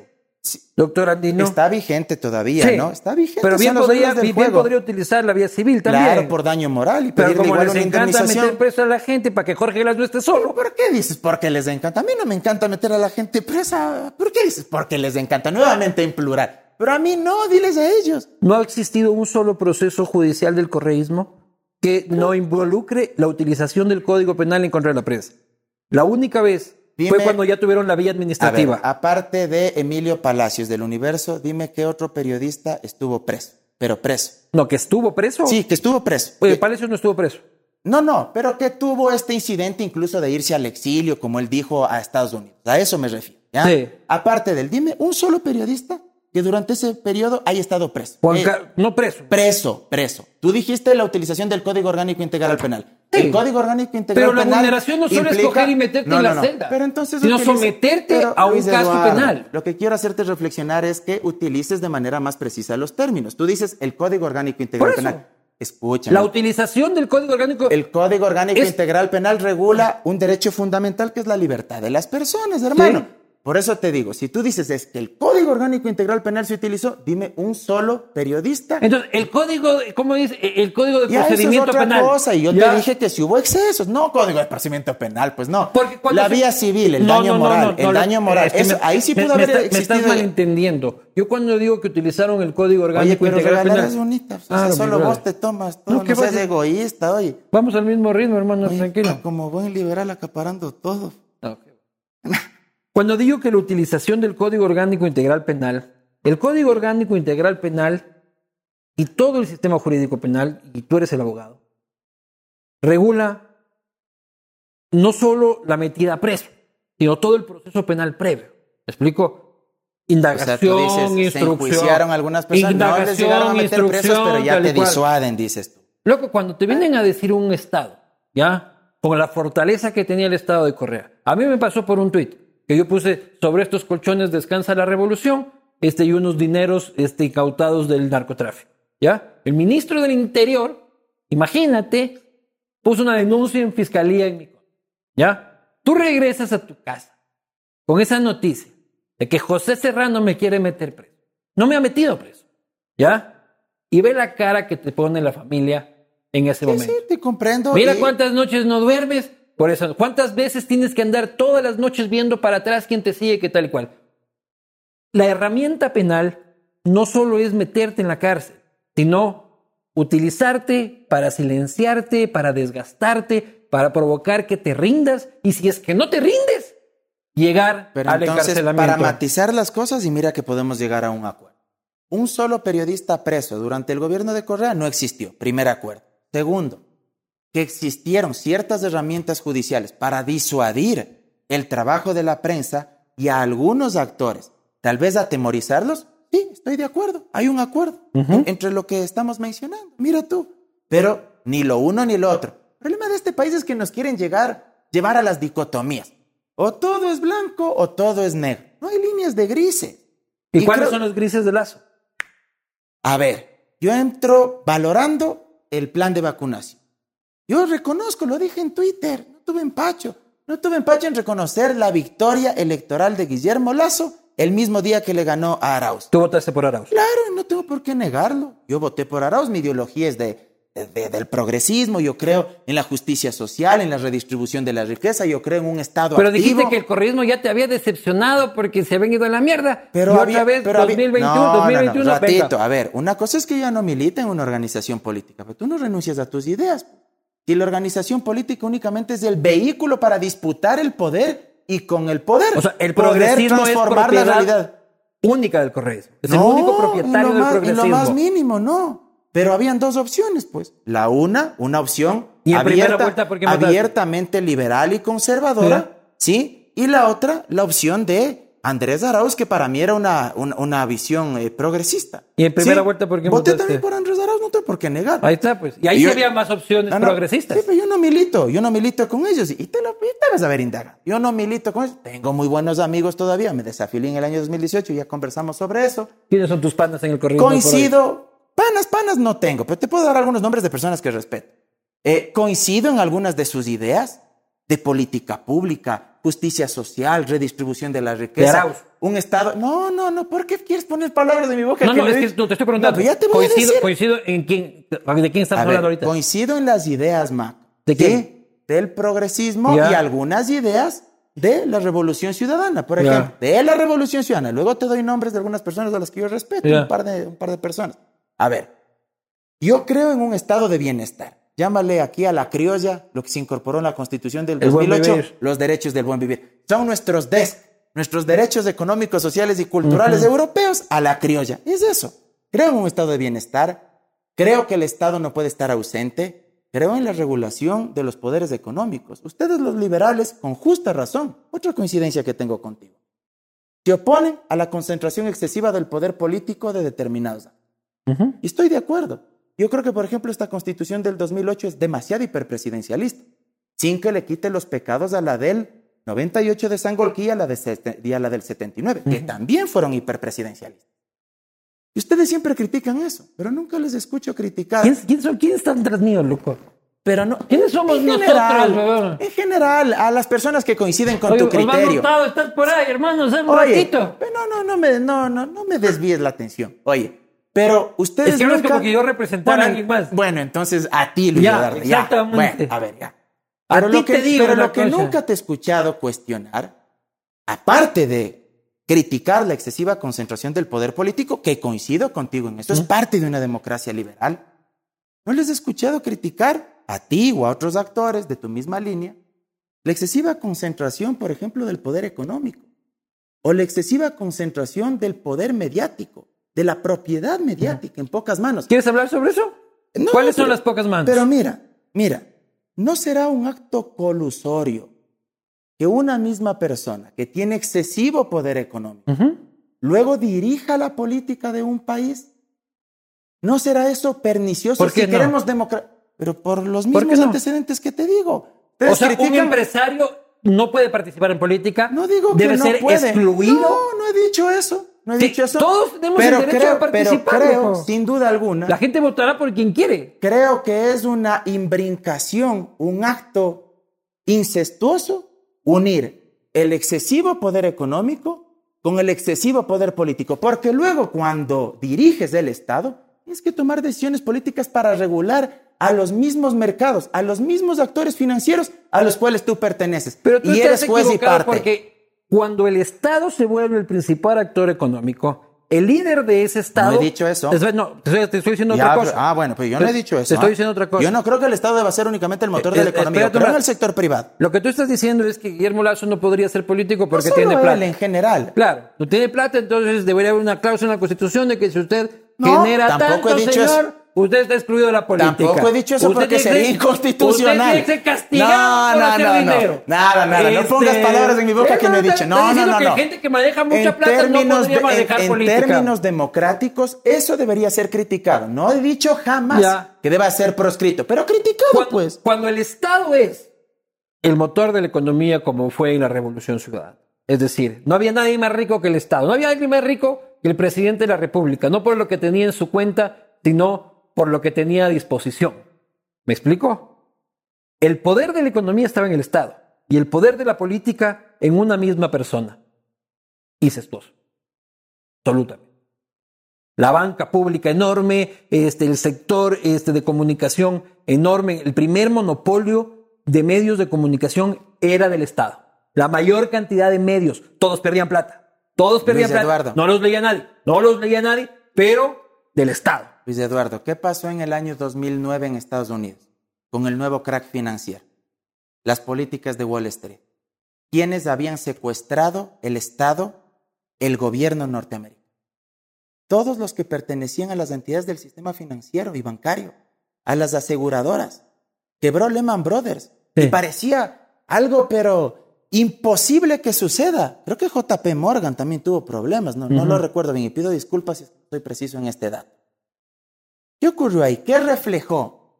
Que para el sistema democrático, ojo, no estoy diciendo que hay que poner una cláusula constitucional, tú estabas poniendo en mi boca eso cuando no lo dije, no estoy diciendo que hay que poner una cláusula constitucional, el que tiene mucha plata y es banquero no puede ser candidato, no he dicho eso, pero para el sistema democrático, creo que la comunidad, los ciudadanos, los medios de comunicación, deberíamos evitar que los grandes agentes económicos, al mismo tiempo de concentrar excesivamente la riqueza, dirijan los gobiernos de turno, porque hay un acto colusorio ahí, porque van a decidir sobre la base de sus propios intereses y por eso se dio la crisis del 2009 o no se dio la crisis. lo- sí, ¿Cuáles grandes- fueron las los- razones de la crisis del grandes- 2009? Eh, la eh, excesiva liberación del sistema Ya, ¿Y financiero quiénes y la gobernaban? entrega, y la entrega ¿Y de... quiénes gobernaban en Estados Unidos? ¿Eran o no eran representantes de Wall Street y de todas esas El agencias de del Obama, sistema loco. financiero? No, no, no. Era el Pero- gobierno de Obama. ¿Y habían o no habían El más progre de todos los gobiernos de la historia de Estados Vamos, Unidos. Luis. Eduardo, tú fuiste académico y sabes Claro. que allá en Estados Unidos no hay progresismo de verdad. O sea, allá, Bueno, hay, allá hay dos. pero era- era Trump. Allá hay- a quien- a quien allá detesto hay, toda mi vida. eh, republicanos y demócratas Claro, y se van lo- lo más alternando. izquierda de la derecha.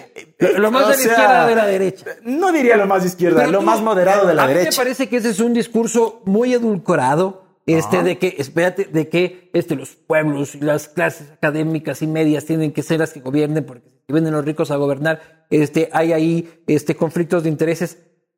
¿Y lo del El Banco poder- del Pacífico qué Espérate es? un rato. El poder económico No te olvides Ya, lo del Banco Vamos del a ir al Pacífico. Banco del ¿ah? Pacífico, que a mí me parece terrible, lo he criticado, lo puse en Twitter. Las explicaciones Ah, bueno. sobre, sobre el Banco del Pacífico no son satisfactorias. Qué bueno. No lo he Este, leído, te soy sincero. Qué chévere. el- a lo que voy es que el poder económico, y especialmente el poder económico corrupto, ¿ya? Siempre busca la forma de llegar, ¿ya? Siempre busca la forma de llegar sin importar cuál sea el presidente. Un ejemplo de eso es Odebrecht, ¿ya? Odebrecht, un monopolio de la construcción en el continente, este, un imperio impensable de, de, de Norberto Odebrecht, llegó a controlar el Estado ecuatoriano en su sistema de contratación pública. ¿Ya? Lo que quiero decir es que el gran poder económico, el gran poder económico corrupto, que no tiene ideología, que va y mete plata con Muammar Gaddafi y mete plata en Alemania y en Francia, siempre encuentra la forma de llegar. ¿Ya? Lo que tú estás satanizando es el poder económico visible, declarado, tributado, y el que puede decir, este man es. ¿Me explico? ¿Puedo ser Pero más preciso en esta parte? Sí, eh, aguántate. ¿Sabes El- a cuál me opongo? Al capital financiero. ya. ¿Sí? Los ¿Por qué? bancos. ¿Por qué Los los, ban- bancos? ¿Por ¿Y por qué no las constructoras corruptas? Oye, ah, ah, bueno, también sí puede ser y estoy de acuerdo. Oye, me opongo a la concentración excesiva de ambos elementos. ¿Es perniciosa la concentración excesiva de poder político? Claro que es perniciosa. Y ya hemos tenido malos ejemplos en la región. ¿Es perniciosa la concentración excesiva de riqueza económica en pocas manos? Es obscena. Porque además la desigualdad, y está comprobado, no lo digo yo, lo dice Oxfam, sí, que es una institución internacional que hace estudios sobre los niveles de desigualdad, genera frustración, genera ira, Sí, genera descontento, ¿sí? Estamos de acuerdo Gracias. en eso, hermano, mira, porque vos por más libertario que me digas, a- yo tengo mi corazoncito progre también, y estoy de acuerdo No es con lo eso. poco que te quedó de la central, eso es lo bueno. Claro, no, no, yo sí, yo, yo Ya, ya. pero mira, Lo- pero que no me me, está, opongo pero es no a me está eso. respondiendo lo que yo te estoy diciendo. El, cap- el, el gobierno al estilo Wall Street. Sí, o sea, el capitalismo financiero, porque ahora ni siquiera ya vivimos con un capitalismo industrial, ¿ah? Un capitalismo productivo. ¿Cuál era el capitalismo Ya, productivo? ya, Luis aguántate una- no, no, no, no me estás respondiendo la pregunta. a ver, Espérate una- a ver, pregunte. ¿Por qué solo el capital financiero y por qué el capital corrupto financiero, por decirlo, y el capital financiero, el, el- el capital de otro tipo de Sí, industrias está bien? Igual, me adscribo igual a ti en eso. Porque sí. Odebrecht no pasa nada. Ahí sí no pasa bien. Lo que quiero dejar en claro. que Odebrecht No, no, se haya llevado Yo todos no los he dicho contratos y ha hecho la huevada Luis que. Eduardo, no he dicho eso. Pero para que veas que el capital político, el, cap- el capital corrupto se enquista en cualquier Claro, gobierno si es que le abren mira, la puerta. A ver, amplío mi mirada y recojo, incorporo lo que tú acabas de decir. Me opongo a que dirija un gobierno democrático Un banquero. cualquier capital excesivamente concentrado, lleno de riqueza, sea financiero, sea de las aseguradoras, sea de las grandes constructoras. A eso me opongo. Si tú quieres que incorpore, claro que incorporo. Es pernicioso para la democracia. No estoy diciendo que hay que proscribirles, te repito por cuarta vez. No estoy diciendo que hay que poner una cláusula constitucional, no le deje al señor porque tiene mucha plata. No, no, no. Creo que en términos democráticos hay que democratizar el poder. Nunca es bueno.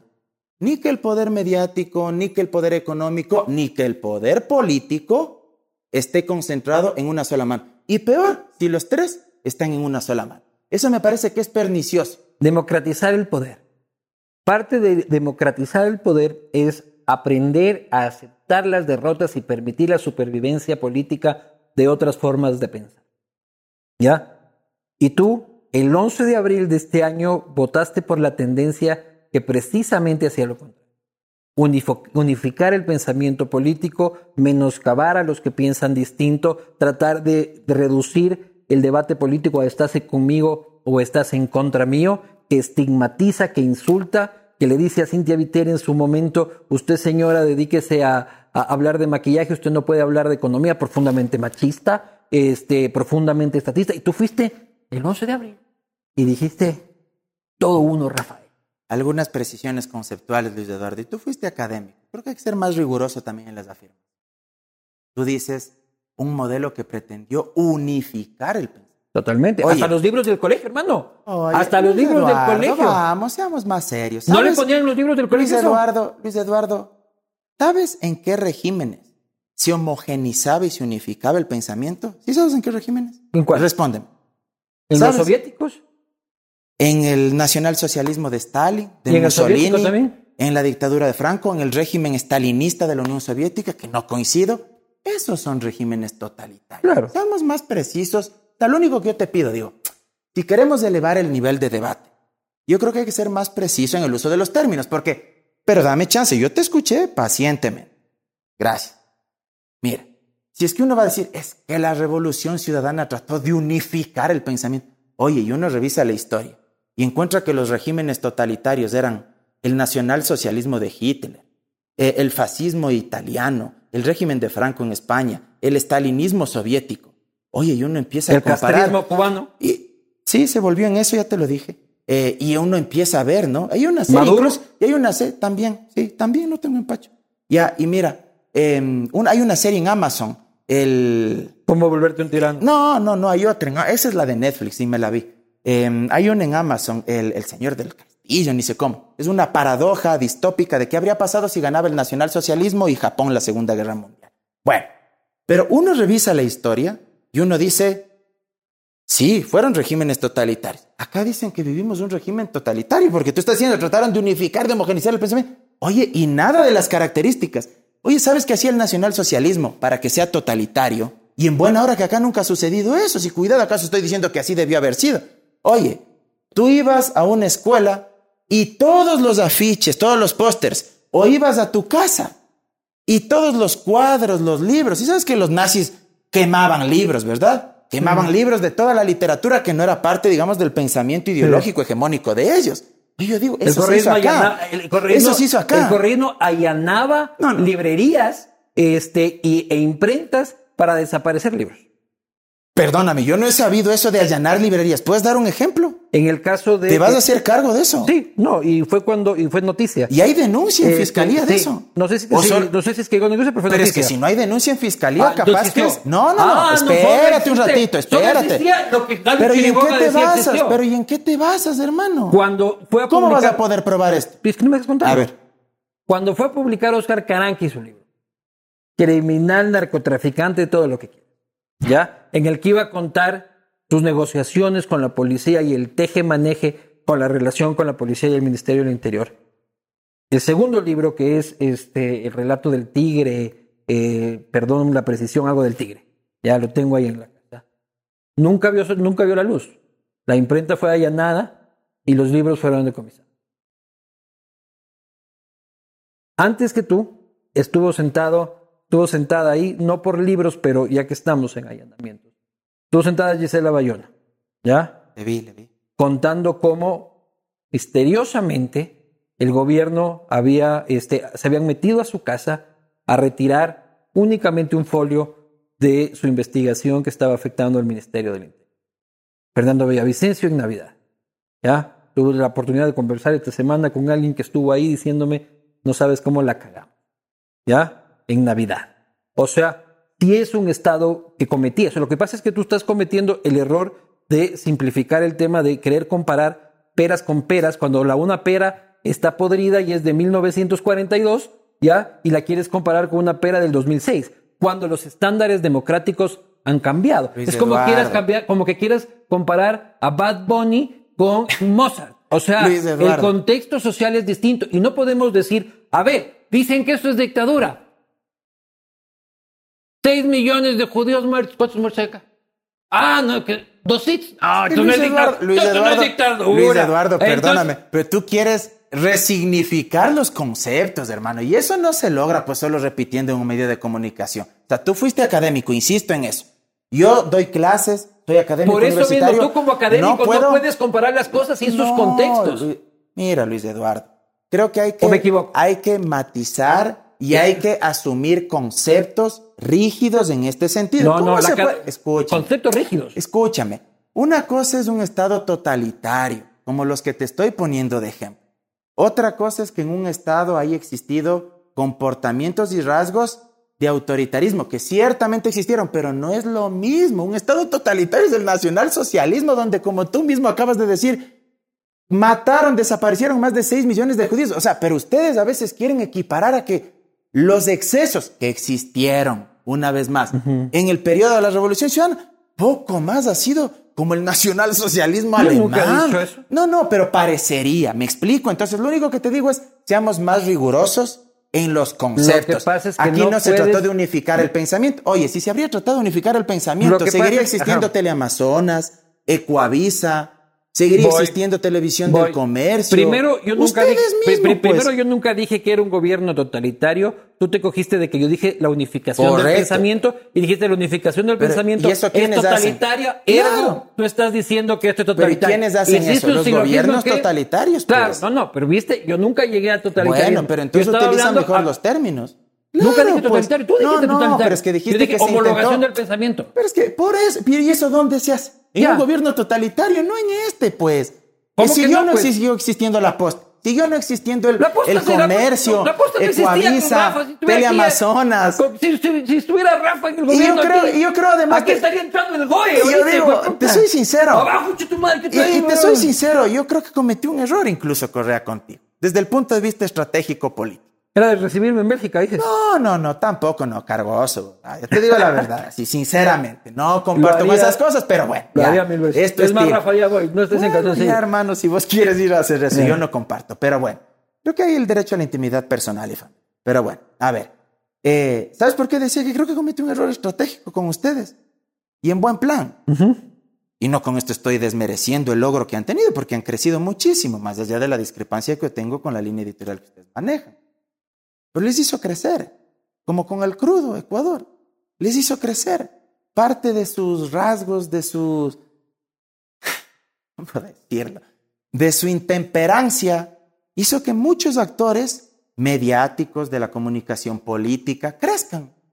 Y eso, claro, ustedes también sacaron Yo que ventaja de eso. le dices tú. No, no, no. Gracias, no. Rafa. No, no, Todos no. los juicios, todas no. las demandas, Pero, todas las duda, intervenciones telefónicas, Tú estudiaste hermano. comunicación Te las política. agradezco, hermano. Tú estudiaste comunicación política en la San Francisco, la misma que estudié yo con Claro. el Alfredo Dávalos. Tú sabes que esos aspectos en determinado momento sirven y dan visibilización. Uno crece, uno puede sacarle ventaja dependiendo cómo aproveche, qué discurso Claro. arme. Entonces, Suena muy bonito sí, porque tú- ahora fue duro también los excesos que se pudieron haber Suena muy cometido. bonito, Mauro, porque tú estabas del lado del que se cagaba de risa en las sabatinas. ¿Ya? Tú no estabas del lado de mi madre, que veía al presidente de la República insultarme en vivo un sábado. Es lo que yo también viví. Aguántate Ya que rato. pones el ejemplo de tu madre. Aguántate un rato. Tú estabas del lado de que iba Rafael a, a Riobamba y... Eh, sí, No, no, la no. cara tocada de la semana, sí, este, la cantiflada de la semana, no, sí. yo, yo- yo no veía las sabatinas, ¿ah? Tú asumes cosas del resto, como que estarías en la cabeza de No veías las hermano. sabatinas. Nunca yo viste creo las que tú- sabatinas. No, no veía. Nunca. No, no veía. Nunca Absolutamente.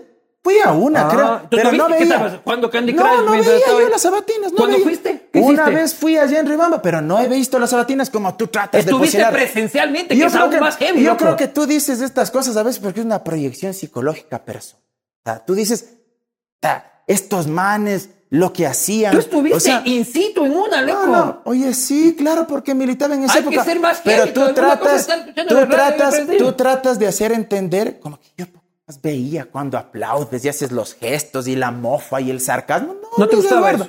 No me gustaba, y soy sincero, no me gustaba.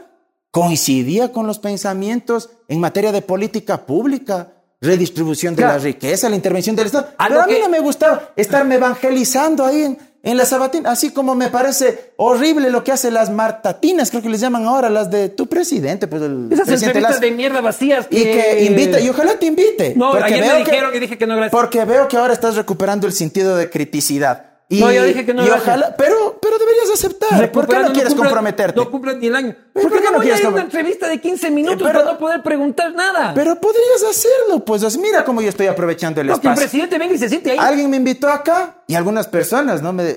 Cuidado, man, cuidado. Yo, ¿por qué no? Si esto es democracia, o sea, discutir entre iguales, Tú me, conversar. estás, tú me estás- tú me Anda estás- ya. Tú me estás diciendo, estás recuperando el sentido de criticidad.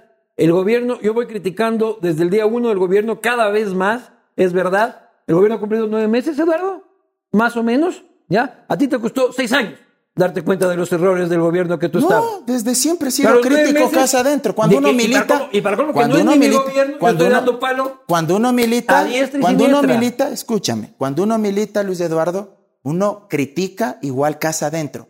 Por supuesto, cuando uno milita, evidentemente no puede exteriorizar pues, las diferencias internas hacia afuera. Por una simple y sencilla razón. Hay un viejo adagio popular que dice: los trapos sucios se lavan en casa. Una organización política seria se maneja así. Y con esto tampoco quiero decir que hayamos tenido la mejor organización política, porque yo creo que nunca se logró construir un verdadero movimiento, un verdadero partido.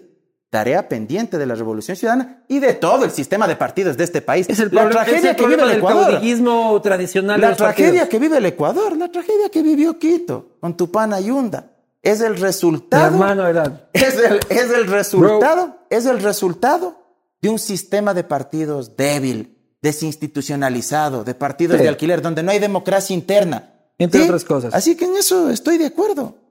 Jorge Glass es un preso Ah, te político. iba a decir algo de lo de mi madre, ¿ah? Ya te voy a responder eso. Eh, lo de mi madre. Tú decías, sufrí lo de mi madre. Y me solidarizo en ese sentido. Oye, em, cuando fue el año de la misa de mi madre, es algo muy fuerte. Ya era el aniversario de la muerte de ella. La muerte de ella fue, fue una muerte choqueante porque ella estaba rebosante de vida, de alegría. Ya fue policía de tropa, 31 años. Tuvo oficial primero. Em, le detectaron un problema del corazón y no salió de la cama, como se dice, no se levantó, murió ahí. Pasó el año y mira lo que hicieron los adversarios políticos. Uno tampoco es monedita de oro para caerle bien a todo el mundo y probablemente y ciertamente cometimos errores, pero nunca excesos. Te hablo como Mauro Andino Espinosa, Mauro Andino Reynoso, como familia, como Eduardo Andino Espinosa, ¿sí? Y mi madre que en paz descanse. Se dieron el lujo de ir a grafitear las paredes de la iglesia. Criminales hijos de O puta. sea, fueron, sí, quería decir eso, pero... no, criminales hijos soy- de puta. Ah, ah, y justo era la época de las enmiendas en la asamblea. Enmienda tu Cuando vida. estaba realizándose la misa. Claro, las A paredes. de que. Sabían que era la misa porque la habíamos anunciado por redes sociales. Unos pobres hijos llegamos de a la puta. misa, llegamos a la misa, hay registros de eso, y las paredes de la iglesia, los exteriores en el barrio Santa Marianita de Riobamba, un barrio muy tradicional y donde tengo muchos amigos, a propósito, un amigo para todos ellos, igual con los panes que nos pegamos las bielas. Grafiteadas las paredes, No. con los insultos más procaces. Llegó mucha gente a la misa. Sí, Y, y vieron eso. Mis amigos desesperados, los más panas, pintando las paredes. Lo que te quiero decir con esto es que, al Hay- hay contrario, imbéciles en todo lado. al contrario de que yo radicalice mis posiciones, ¿sabes qué aprendí de esas cuestiones? Que la democracia es esto. Nuevamente, dialogar entre diferentes. Que al momento se ponga medio tenso, que nos piquemos mutuamente, es normal. Pero de este diálogo sale algo importante. Significa que tú y yo, más allá de las cuestiones muy disímiles que podemos pensar, podemos dar la mano. Podemos resolver nuestras diferencias en paz. Sin duda. Rafa, ven. Sí ves ñaño. Puta, yo no muerdo. Si ha sido buena gente, puta, Puta, si ha sido buena buena- gente, Mauro. O sea, Mauro detrás del certifica- teclado es más bravo como Claro. aparenta, la verdad. Mauro, o sea, ya Ma- acá Ma- enfrente- Mauro certifica. o- o qué se- Rafa. o qué será con los vinos que el hombre se relaja, Claro, un chance, pues, no Mauro sé. certifica, O sea, hermano, que yo soy buen dato 20. No, y lo del partido de la liga, te tomo la palabra. Claro, claro. Jorge Glass es inocente. No he revisado el proceso judicial como buen abogado que soy, docente universitario y como hacen los médicos. Políticamente, ¿te parece? A eso voy, a eso voy. Hasta adelante, te gana. Pero te voy a decir eso. Siempre estoy Ahora, un paso adelante, pero. Ahora, como los médicos, igual los abogados, con el diagnóstico, yo no estuve en la audiencia de juicio, ahí es donde se presentan las pruebas. Ojo, y esto es muy importante que tú sepas, porque ese es periodismo de investigación, y seguramente ya lo sabías. Pero mira, los elementos de convicción, los indicios que se van recogiendo en la investigación, luego en la instrucción fiscal, no son pruebas. La prueba se practica en materia penal en la audiencia De juicio. Ahí. Allá van los peritos, les hacen el interrogatorio, el contrainterrogatorio, decenas de testigos. ¿Quiénes saben la verdad de los hechos? Fiscalía, las partes procesales y los miembros del tribunal, o en este caso de la sala de lo penal de la Corte Nacional de Justicia, porque el hombre tenía fuero de corte. Sobre el proceso, sobre el fondo, yo no me puedo pronunciar. Ahora, ya te adelantaste. Sí creo que tuvo responsabilidad política. Era ¿Por responsabilidad qué? política. Política. ¿Por qué? Lo digo abiertamente y sé que esto me va a ocasionar un poco de resentimientos en, en amigos que te decía, aún yo tengo en la Revolución Ciudadana. Ya no milito ahí, no me debo a ningún partido. Yo milito en el marco de las ideas del estado de bienestar. Ya, ya Pavón no te, va a, incu- no te va a invitar al cumpleaños, dices tú. No, no, no. no Se he acabó la parrillada No- con Orlando no Pérez dicho después de lo que va a No, decir no, no, no. Mauro Andino. Atento a Alexis Mera. ¿Y por qué tienes, y por qué tienes esa idea del Orlando? Si el Orlando es un tipo democrático, estuvo aquí sentado contigo. Yo, hace un año me vi. Yo profesor. Yo sé, yo me vi hace un año, porque a mí, te soy honesto, me llamó poderosamente la atención. Yo dije, yo no me pierdo esta, porque va a estar buena. Estuvo bueno. Estuvo bueno, estuvo bueno. Algo potente, pero respetuoso. No, no estuvo bueno, así como estuvo buena la entrevista esta semana, igual, en fin, con el Anders. Bueno, em, lo que te quería decir, a Atento nivel, a Alexis Mera. a nivel, no sé si Alexis Mera está metido en este caso, pero bueno, políticamente, yo creo que sí tuvo responsabilidad. Oye, si un tío tuyo está metido en un acercamiento habitual con una multinacional, no afirmo, pero sospecho. ¿Y por qué no afirmo? Porque no me consta, pero sospecho que alguien le habrá hecho al menos un mínimo acercamiento. Pero asumamos el mejor de los escenarios. Él no sabía. Ese tipo de situaciones, créeme en política y un poquito ya por la experiencia de lo que uno ha transitado, a pesar de los pocos años, todavía me siento joven. Siempre hay alguien, o por hablar en términos más criollos, hay algún sapo que te avisa. Te dice, oye, están tomando tu nombre. Y ahí tú tienes dos opciones. Si quieres actuar en base a tu conciencia moral A y fiscalía. al deber ser, primero le encaras. ¿Qué cierto? ¿Es verdad o no es verdad? Si está medio titubeante y tienes algún elemento más, denuncia en fiscalía. Tienes la otra opción, callar. Eso hace a mí, en lo personal, que me generen dudas. Consecuentemente, creo que sí tuvo responsabilidad, al menos política. Sobre el proceso judicial sería irresponsable de mi parte. Sobre lo que le está pasando ahora que tiene problemas de salud. Sobre las medidas cautelares que la Comisión Interamericana de Derechos Humanos dictó a su favor. Creo que deberían cumplirse. Todos tienen derecho. Aquí no hay que juzgar en base al apellido, Luis Eduardo. Y ese es uno de los problemas.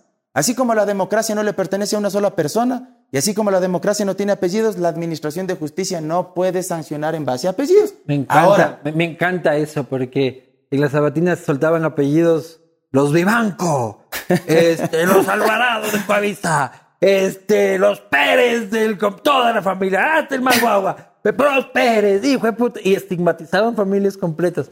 Me, me Pero encanta. ahora se vive una estigmatización, igual, ¿ah? Lo que te dije al inicio, cuando empezamos, digamos, un poquito tensos al inicio. Es que la falta Ahora, de vino, bro. Exacto, sirve, ve, porque si no solo vos, hermano, ¿Qué fue?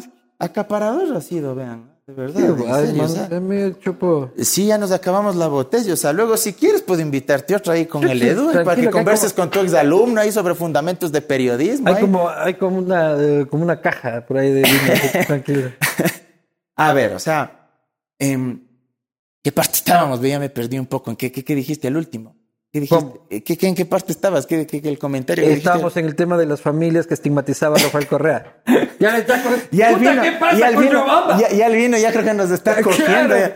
Puta, le falta Ah, práctica riobambeña, ya me acordé, hermano. ya me acordé. Y voy a deshonrar a mi, a, a mi gente allá en Santa Marianita, mi barrio preferido. Bueno, todo, Santa Rosa, eh, Pucará, la Fausto Molina, mi barrio Los Álamos. En fin, pero un saludo para todos ellos. Oye, oye, pero... Ya creo que se va a lanzar otra Oye, vez, no, no, En no, no, no, no, no, estamos acá, estamos acá. Lancemos ahorita la candidatura, hermano. No, no, no estamos acá. no, no. Anunciemos No, ahorita. estoy contento acá, estoy contento, pero le amo mucho a Riobamba, ¿no? Y algún rato nos vamos a hacer igual a pegarnos un hornado. Ojalá Pero- aceptes. No, o eres aniñado que no comes el hornado con las manos He así. comido en el mercado de Riobamba 18.752 A ver, ¿en veces. qué mercado?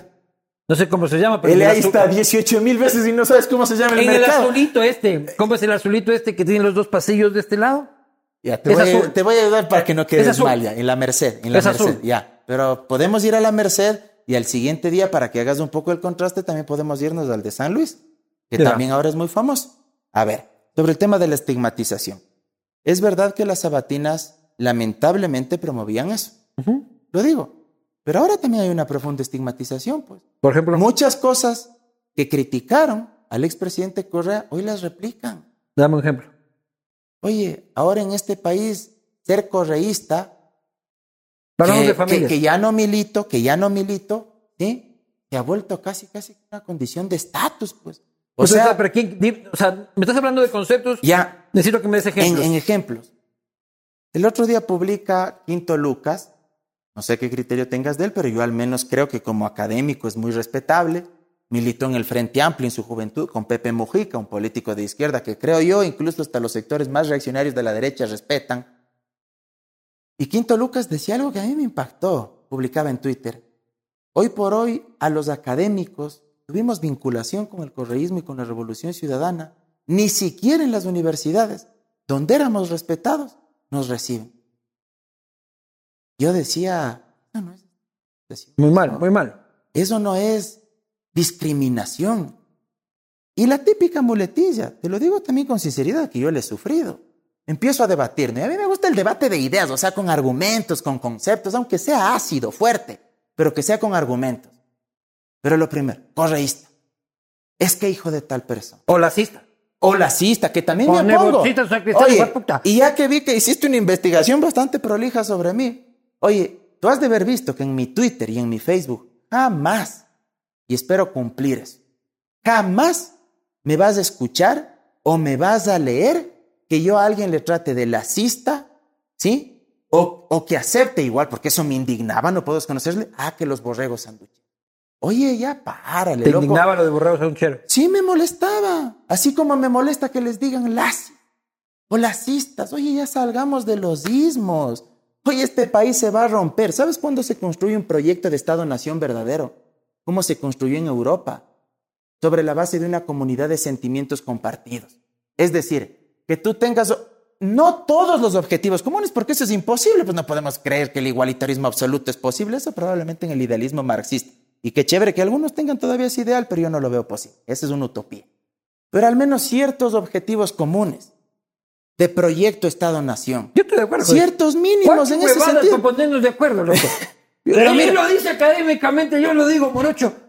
Cuatro huevadas pongámonos de acuerdo Ni- como ecuatorianos. ni las- Y esta huevada no se toca. Ni lacis, ni, ni borregos. O sea, qué turro que nos tratemos así, oye. O sea, sí podemos discutir en términos académicos, con argumentos, con conceptos. Qué turro que intentemos reducir también la discusión al sí o al no. Todo es blanco o negro. O sea, hay matices. O incluso geográficamente, porque, pucha, la costa correísta, la sierra anticorreísta, Manabí correísta, ¿cómo puede ser Manabí correísta siendo Manabí el lugar más lindo de la tierra? Oye, pero Este, respeta a la gente en términos democráticos. ¿Por qué dices? ¿Por qué no puede? ¿Por qué son correístas? Dice. No, más bien estaba reforzando lo que tú decías. Ah, ya, ya, chévere, chévere. Perdón, eso- perdón, si te interpreté incluso- mal. Que, que- que- que- el vino puta, no está practicando, tienes que llevarlo más seguido. No, no, lo que pasa es que, Riobamba. lo que pasa es que mi novia ya me está escribiendo, entonces pues, estoy preocupado.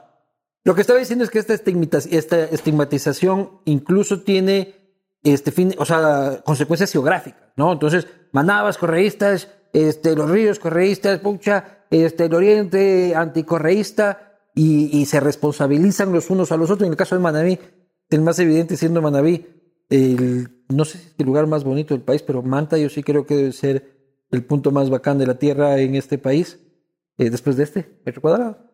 Eh, que lo voy a trasladar a Manta en cualquier momento de mi vida. Voy a hacer estos castigos en Manta. Eh, Linda tierra, ¿ah? el camotillo. está bonito. Eh, en Manaví, el ceviche hermoso. Sí, el no, camotillo, que la leyenda dice, no sé si será verdad, y perdón si hablo una ignorancia gastronómica, que supuestamente se alimenta de camarones y por eso es tan sabroso el camotillo. Chévere. Linda pensé que le iba- yo pensé que le ibas a endosar ahí este, beneficios afrodisíacos o alguna mamada. A eso has de necesitar vos, oye, No, habla por hermano, experiencia, yo no, yo. La pastilla azul ni nada que coma todavía, no, no. O sea, de aquí sí me vas a mandar así como que ya medio calibrado, en fin. Ahí te escrita Manta calibrado. Pero hay esto, ¿no? De la estigmatización regional y, Sí, sí, sí, sí. y nos empezamos a dividir en familia y te, por, por vos decías la estigmatización, la estigmatización de las familias. Este, tú hablas de tu madre, yo también. Mi madre trabajaba 30 años en Petroecuador. ¿Ya? Lógicamente durante el correísmo, llevó el correísmo, ella llevaba 20 años en la empresa. Este, a ella, ella logró un ascenso que había luchado durante 5 años y el gobierno la tumbó del ascenso solo por ser mi madre. Por, eh, eh, desde el ministerio. Motivo, es la madre de Vivanco. Mira, si fue así abajo. me solidarizo. No conozco a fondo, me lo cuentas de este rato y si es que es así me solidarizo y te lo digo de corazón. Y a mi familia, mi apellido, puta, era. ¿Sí o no? Así como Todos ahora... los fines de semana. Vivanco, Vivanco. No, Cuando así me pedían nombre para la factura, yo, Luis, Vivanco. Disculpe, Vivanco. No, no, y me solidarizo, pero mira ahora lo que pasó igual con, con este señor que uno quisiera, no porque tenga algo, digamos, personal, yo ni le conozco, pero con, con este señor Valda, que quiso alguna vez poner una base Una militar ecuatoriana en Taiwán, ni sé qué, para presionarles a los chinos. O sea, estamos ya cayendo también en una política surrealista, no distópica. No, sí, Valdo. Eh, salió y dijo que, hay que, que había armado una plataforma, muy comedido él, ¿no? Una plataforma para que el ciudadano denuncie todo aquel que sea presuntamente correísta y sea expulsado del servicio Al día público. siguiente lo Oye, entrevistamos aquí en la posta, le sacamos la foto de él con Correa y le dijimos cómo hacemos para poner Fernando Valda en primero en la lista. Oye, o sea, es absurdo, o sea, no se puede caer a- en esos extremos, es discriminatorio, créeme, es delito de odio. Oye, y las sociedades se han No es roto. delito de odio, es, Oye, es que sí es puede caer en eso. que de gana le hacemos caso. Eh, escúchame, Luis Eduardo. Debería ser ese loquito El que problema- está así en la plaza y punto. El problema loco. es que es la mecha que se enciende. Así empieza. ¿Tú crees que Valda puede encender una mecha, hermano? Oye, el pro. Que Oye. pasa es que ustedes le crecen No, ahí a no, no, no, no, no. Oye, ¿alguien creía que Bolsonaro podía ser presidente de Brasil? Tenía el 3%. ¿Alguien creía ¿Crees que que Hitler... es Bolsonaro? No, no, por- pero te estoy poniendo ejemplos históricos. O sea, para eso sirve la historia. Que ¿Alguien Yunda iba a ser alcalde. alguien que- También, también. ¿Alguien creía que Hitler podía llegar a gobernar el Tercer Dale, Reich? comparándonos Oye, con no, 1942. No, no, es que es la plena. Lo de Bolsonaro, alguien creía con el 3%. Si le veían ahí como un loquito que estaba ya 20 años en el Congreso. Nadie le daba piola. Hay que parar a tiempo esas cosas. Eso es lo que te quiero decir. ¿Tú vas a volver a la política? yo, amo la, yo amo la política. No, no, como candidato. La política electoral, participar. A ver, no lo sé porque primero no estoy afiliado a ningún partido, a ningún no es necesario. político. Ahora pasan como taxis los No, partidos. no, sí. yo no coincido con eso. Bueno. Ah, conmigo no funciona. Avanza, vamos, vaya, a vamos. ver, a ver, creo que he intentado este día dejar muy en claro cuál es mi posición. Yo creo en el estado de en un bienestar. partido político, en el estado de bienestar. sistema de partidos políticos Sí, sólido. entonces yo, si participo políticamente, que sí, no puedo negarlo. Yo, yo amo la política, o sea, es mi vida. Si es que encuentras un espacio Con quien me progresista con el identifique, que... correcto, participo. ¿Con Yo creo-? Yo creo que la gente, ¿Con Jairala? yo creo que la gente, ¿Todo mundo? yo creo que la gente Yo creo que ahí está ya. ¿Por qué? Pues, Riobamba, aquí ni me, ha, ni me ha planteado algo, ni sé si es que estará o no estará ahí. Jairala, aquí está o sea, porque, o sea, porque, Riobamba, o sea, porque hermano. me invita un par de veces a su medio de comunicación. El día de mañana me van a decir, como Vivanco te invitó, Lazo ya te quieres coger de candidato. No creo, pero Claro. bueno, no es así, hermano. O sea, a ver, em, si es que hay un ¿eh? partido político es el medio que más paro le da a Lazo con el de- que. Después Ya. de cualquier otro. Ya. Pero bueno, ya, a ver, ya. Sea, a, a mí me repugna, y lo he dicho, y tengo tweets sobre el tema, me repugna el ameculismo de muchísimos colegas y muchísimos espacios periodísticos con el presidente de la República y con Creo. Me repugna. Yo y lo te he dicho digo, yo te veces. pregunto con sinceridad, Luis Eduardo, ya que vamos de este tema. Tú lo sacas a colación. Aparte del plan de vacunación, ¿qué más ha hecho el gobierno del presidente Lazo y en ocho meses? No mucho más. Ese es el problema. Y vos dices que es mi gobierno. No, no, no. Eh, eh, están terribles los aliados No, del no. gobierno. Es que yo soy su periodista mira, aliado. Creo que esa es la mayor debilidad del régimen. Que no es poca cosa. Haberse confiado Que eso de era que suficiente. Eso era suficiente. Yo lo dije hace tiempo atrás. Varios medios de comunicación era un error del gobierno creer que solo con un eficiente y efectivo plan de vacunación que muchos aplaudimos y reconocimos, más allá de nuestras profundas diferencias ideológicas, eso bastaba y sobraba. Sin duda. Porque tienes un país con más de 6 millones de ecuatorianos viviendo en la precariedad con 2 dólares 80 centavos diarios. Bueno, la ampliación de la Reserva Marina de Galápagos. Ah, es chévere. Pero habrá que ver cómo se forma Ya, el fideicomiso. pero ya está firmado. Si es que hay canje de deuda, en fin. Bueno, ya. pero es algo bueno. Ya. Sí, tratemos yo de también lo dije. A mí me cuesta buscar Sí, cosas buenas. Busquemos Y, juntos. Oye, y aunque no me creas, verás, en una de mis clases con mis alumnos, tanto en la internacional como en la salesiana, hablábamos sobre los derechos de la naturaleza. Yo les ponía este ejemplo, les decía, me parece un- un- una propuesta chévere. Ahora, de propuesta a que pase ya a la Ya, acción, bueno. hay un montón de tiempo, pero al menos como iniciativa me parece chévere. Pero de Pero por fuera cero. de eso, obra pública cero. Claro. No hay medicinas. más racista, ¿no? hay medicinas, no hay insumos en los hospitales No públicos. Terrible. Los niños que sufren enfermedades catastróficas muriendo. El EDU les ayuda a hacer campañas. Amigos de él que tienen cáncer, enfermedades catastróficas, no tienen las medicinas. Incluso a pesar de haber ganado acciones de protección ante la Administración de Justicia, Sí. donde se ordena que el Ministerio de Salud entregue las medicinas. Y hay una cosa que ya no puede ser cuento. La educación. Ya, a usted le estoy diciendo ahí en Palacio, ¿ya?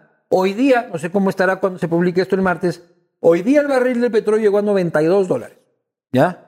Y nos pasamos 10 años diciendo que el correísmo había hecho lo que ha hecho por su barril de 100. Estamos a 8 dólares. O sea que, yo sé que hay que pagar toda la deuda que hicieron ellos, todo el despilfarro, pero ya esa bogadita, esa bogadita de que no hay billete, ya empieza a, a- a- ¿Te a puedo dar un criterio sobre esto último que mencionas? El gobierno se infla el pecho, ¿no? Diciendo las reservas internacionales. Yo sé que hay que honrar las deudas, como todo buen ciudadano. Oye, si tú me prestas dinero, espero que no me cobres a intereses chulqueros. Si tú Dale, me prestas, me- me pega por si, tú me, que puta. si tú me prestas, Yo puteando Lazo más que él y me sigue si- diciendo si- racista, Oye, güey. si tú, si tú me prestas, yo tengo que honrar esa deuda. Tengo que cumplir. Incluso para que después en un futuro tú me vuelvas a prestar. Pero, ahí viene el pero. Por eso digo, no todo es blanco o negro. Yo no creo tampoco en que uno deba acabarse todas las reservas internacionales. ¿Sí? Pero tampoco creo en que uno pueda estar sentado encima de una mina de oro con más de 8 mil millones de dólares mientras no hay medicinas para los niños y se mueren en las puertas de los hospitales, mientras no hay educación pública de calidad. ¿Sabes lo que le dijo Cintia Viteri, la ministra de Educación, hace poco? Sí lo debiste haber leído. Usted quiere que regresen los niños, y no estoy defendiendo a la, a la doctora Viteri de repente, pero el mensaje esos fue, baños que- fue contundente. Usted quiere que regresen clases presenciales. Pero arregle los baños, las Pero ya- ya dijo que- sanitarias. ya dijo que regresen una semana después. O sea, usted quiere que los chicos regresen a la universidad a estudiar. Garantice internet para todos, pues. ¿Y acaso que todos los chicos tienen acceso a internet? Yo doy clases en línea. Pero me encanta la Y frase, me- todos- me, encanta, o sea, me encanta la frase de este mendigo sentado en mina de oro. O sea, Lo explotaba mucho Rafael con el, el- tema de la minería. el- ya, vuelta me va a asociar con. El pri- es el- que veo que muchas mira. de tus frases No, no, no, ahí. ¿Qué Y frases? Nunca vi una sabatina. ¿Cuál frase? ¿Qué otras frases Nunca vi dices? una sabatina. dice. Primero esta yo no le he escuchado decir a él. Ahora tú dices muchas frases. ¿Cuáles otras frases? A ver, este rato. ¿Cuáles otras? Este... Piensa rápido, verás. Sí, sí, sí. A El ver. tema de la conexión internacional, que hay que relacionarse con todos los países. Y pero bla, eso dice todo No, pero dijiste una frase, pero no me acuerdo ya, pero dijiste una frase que era muy O sea, parecida. dices que he dicho pero ya parecida. no te acuerdas de este rato. Si ves, el vino te está cogiendo más Pues de la vamos cuenta. aquí y ya este para las dos horas, pues me vas a acordarme exactamente cómo dice. Pero solo te falta decir, compañerito. No, Claro. no, no, no, ya rato es una Claro. salida tuya, es una salida tuya. Oye, el justo punto medio aristotélico, vuelta me dirás, eso dijo Correa, eso nunca ha dicho Correa, el justo punto medio aristotélico, ni acabarse las reservas internacionales, tampoco salir lado del pecho. Ya tenemos más de 8 mil millones, están contentos nuestros acreedores, está contento el FMI, están contentos los tenedores de bonos, mientras la gente se está muriendo de hambre. Mientras Sí, no. niños no tienen medicina. Oye, vamos, o sea, ya, pues, o sea, sensibilízate un poco más como gobierno. Yo estoy de acuerdo. Chévere. Sí, yo le he puteado más a Lazo en esta entrevista que tú, ¿ya? Para que veas eh, bien. el aliade que tiene aquí Guillermo Lazo. Vamos a ir a las preguntas de la gente, este, gracias a Cooper Tire. Cooper Tire, rueda seguro, cambia tus llantas, anda con Cooper en todos los tecnicentros del país importado por Conauto eh, y especialmente en los Tire City de Conauto. Rueda vacilón con Cooper, vamos a las preguntas. ¿De qué vive? ¿Cuántos empleos genera? ¿Y cuánto paga de impuesto a la renta? Dice Giovanni Pozo. ¿Qué pregunta esa? ¿Profesor universitario? Siempre de la ultraderecha es.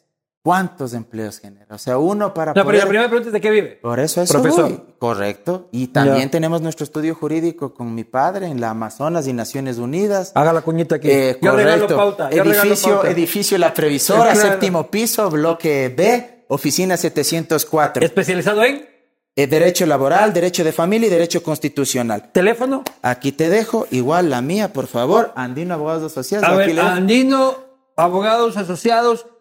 ¿Puedo decir tu número? Dejo mejor, No, no, eso para ti nada más. Pues por doy favor. fijo porque es de la claro, oficina. Claro, por Si supuesto. usted tiene un supuesto. problema laboral, Correcto. 246-3210. Hasta le la pauta. No, y, puta. o sea, si es que quieres contratar un abogado, ahora que ya tu abogado personal está de alcalde, puedes contratarnos a nosotros No. y créeme que te vamos a, cobrar mucho menos. Mi abogado de personal verdad. es Felipe Rodríguez. Ah, bueno, no, respeto mucho a Felipe. ah, Tengo de pronto desde el punto de vista ideológico igual discrepancias, pero respeto mucho. Tuve la oportunidad Santiago de Guarderas dejó de ser mi abogado en el año 2015. Bueno, tuve la oportunidad de hablar hace un par de semanas con Felipe, le estábamos invitando a un space justamente con el Ludo, con el Edu, muy amable, muy cordial. Está en España, primera vez que habla. Sí, sí me comentó. Así que no, eh, respeto mucho y, y un profesional muy, muy valioso. Eh, bueno, a ver, el, el, el estudio jurídico, profesor universitario en la internacional, en la salesiana. ¿Y cuántos empleos genera, hermano? Esa siempre es la pregunta. En el estudio jurídico. O sea, uno, debe- uno para ser ciudadano tiene que generar empleos. En mi condición de académico, lo que intento es estudiar, leer, me gusta mucho leer y hacer aportes. Es un aporte para la sociedad. Oye, a veces se piensa aquí que el pensamiento jurídico, que el pensamiento político, que la filosofía no sirve para nada. O sea, solo el capital, solo generar empleos. Esto es importante. Yo apoyo a los empresarios, creen. Alexei Mosquera, honestos. El Alexei Mosquera también cree que el pensamiento Ah, bueno, pregúntale y el conocimiento vale Bueno, plata. ¿no? bueno, que anda pregúntale queriendo él. pagar el un millón de Bueno, dólares pre- de pregúntale a él, pregúntale a él y que pague, y que pague ahí su condena. Siguiente pregunta. Eduardo Acecas, Eduardo Doblón, dice que. Sí, es sí, cierto es que en el colegio le decían el cabeza de otro cuerpo. Claro, pues si me dicen cabezón desde niño, desde la escuela, Pepo, Pepa, cabezón, cabecita, pepino, y hasta ahora cabezón andino, ahora cuando venía donde ti, un amigo me dice, ve cabecita, no harás cantina ese bonito programa. No harás cantina. No harás cantina ese bonito programa, controlaraste, por favor, en fin. Digo, no, no, tranquilo, vamos a conversar. Si ha de haber momentos tensos, eso sí, no te niego, pero va a salir bacán, creo yo. Así que sí, pregunta. cabezón, hasta ahora. Cabeza de otro cuerpo. ¿Alguna vez has estado en Cuba, Venezuela o Nicaragua? No, no, no, no, debo reconocerlo. El Edu sí. Y me ha contado, ¿ah? La fila del helado y todo lo demás, ¿ah? Los domingos 4 de la tarde. ¿A Estados Unidos has ido? Sí, sí. Es- me encanta No, no, no, no, no, progresistas. no, no, ya sabía que me ibas a decir eso. progresistas de No, Miami no, no. Vice. No, no, no. Este, son no, una belleza. no, no, no. Puta vida, Ya sabía. un país socialista. No. Esta pregunta sí la tenía preparada. O sea, para ustedes No, ser... no, no. Escúchame. Tú para- dijiste, hecho mata relato. Escúchame. Hecho mata relato. Escúchame. Ya has de ir a sacar solo este extracto No, de sacar para el clickbait. Ya, mira, mira. Hecho mata relato. ¿Ustedes creen que ser progresista y apelar a la justicia social es que yo venga acá donde ti en harapos, No, que venga no, en no. pantalones rotos, que solo vos puedas pegarte un bife de chorizo de vez en cuando y yo tenga que comer solo, tomar agua de chicha y a veces comerme un cuisito? O sea, eso es para ustedes ser de izquierda. No, Oye, no, no, pero ser me- progresista, escúchame Luis Me encantan los progresistas Escúchame. que no han pisado la banda. Oye, escucha. máximos. No, pero sí he querido ir ¿sabes por qué no he Yo ido? también, querido. Yo, No, sí he yo, yo sí he ido. Pero escúchame, ¿sabes por qué no he ido? Porque últimamente y tú debes saber, y tenía un viaje preparado con mi viejo, antes de la pandemia. Los pasajes a La Habana están costosísimos. Valen muchísimo más que lo que cuesta irse a cualquier otro lado del mundo prácticamente. Y por eso te digo que Edu sí se fue y me En- arrepiento en- de no haber ido esa vez. Pero a Venezuela Porque hay como, hay como ir por tierra de los que huyen del socialismo. Vos haces No, el ese es- camino. ese es un tema eh, eh, triste. el, camino, el camino de vuelta. Ese es un tema triste, como también es el tema triste de Colombia, ¿no? Y de los falsos positivos, y que también quisiera que menciones de eso, lo de Uribe, eh, lo de Santos, o sea, fosas comunes. Pero Ahí Santos sí, ejecuciones, ustedes. ejecuciones extrajudiciales, los paramilitares, yo no Carlos. Castaño. Pero Carlos ahora lo Castaño, dices, pero ¿por qué te digo? Pero ¿por qué no me dices ambas cosas juntas? Es que ese es el problema. Solo no es Venezuela y Nicaragua. ¿Por qué no dices ambas cosas juntas? A mí me Yo vale. rechazo a ambos. A mí me ambos. vale.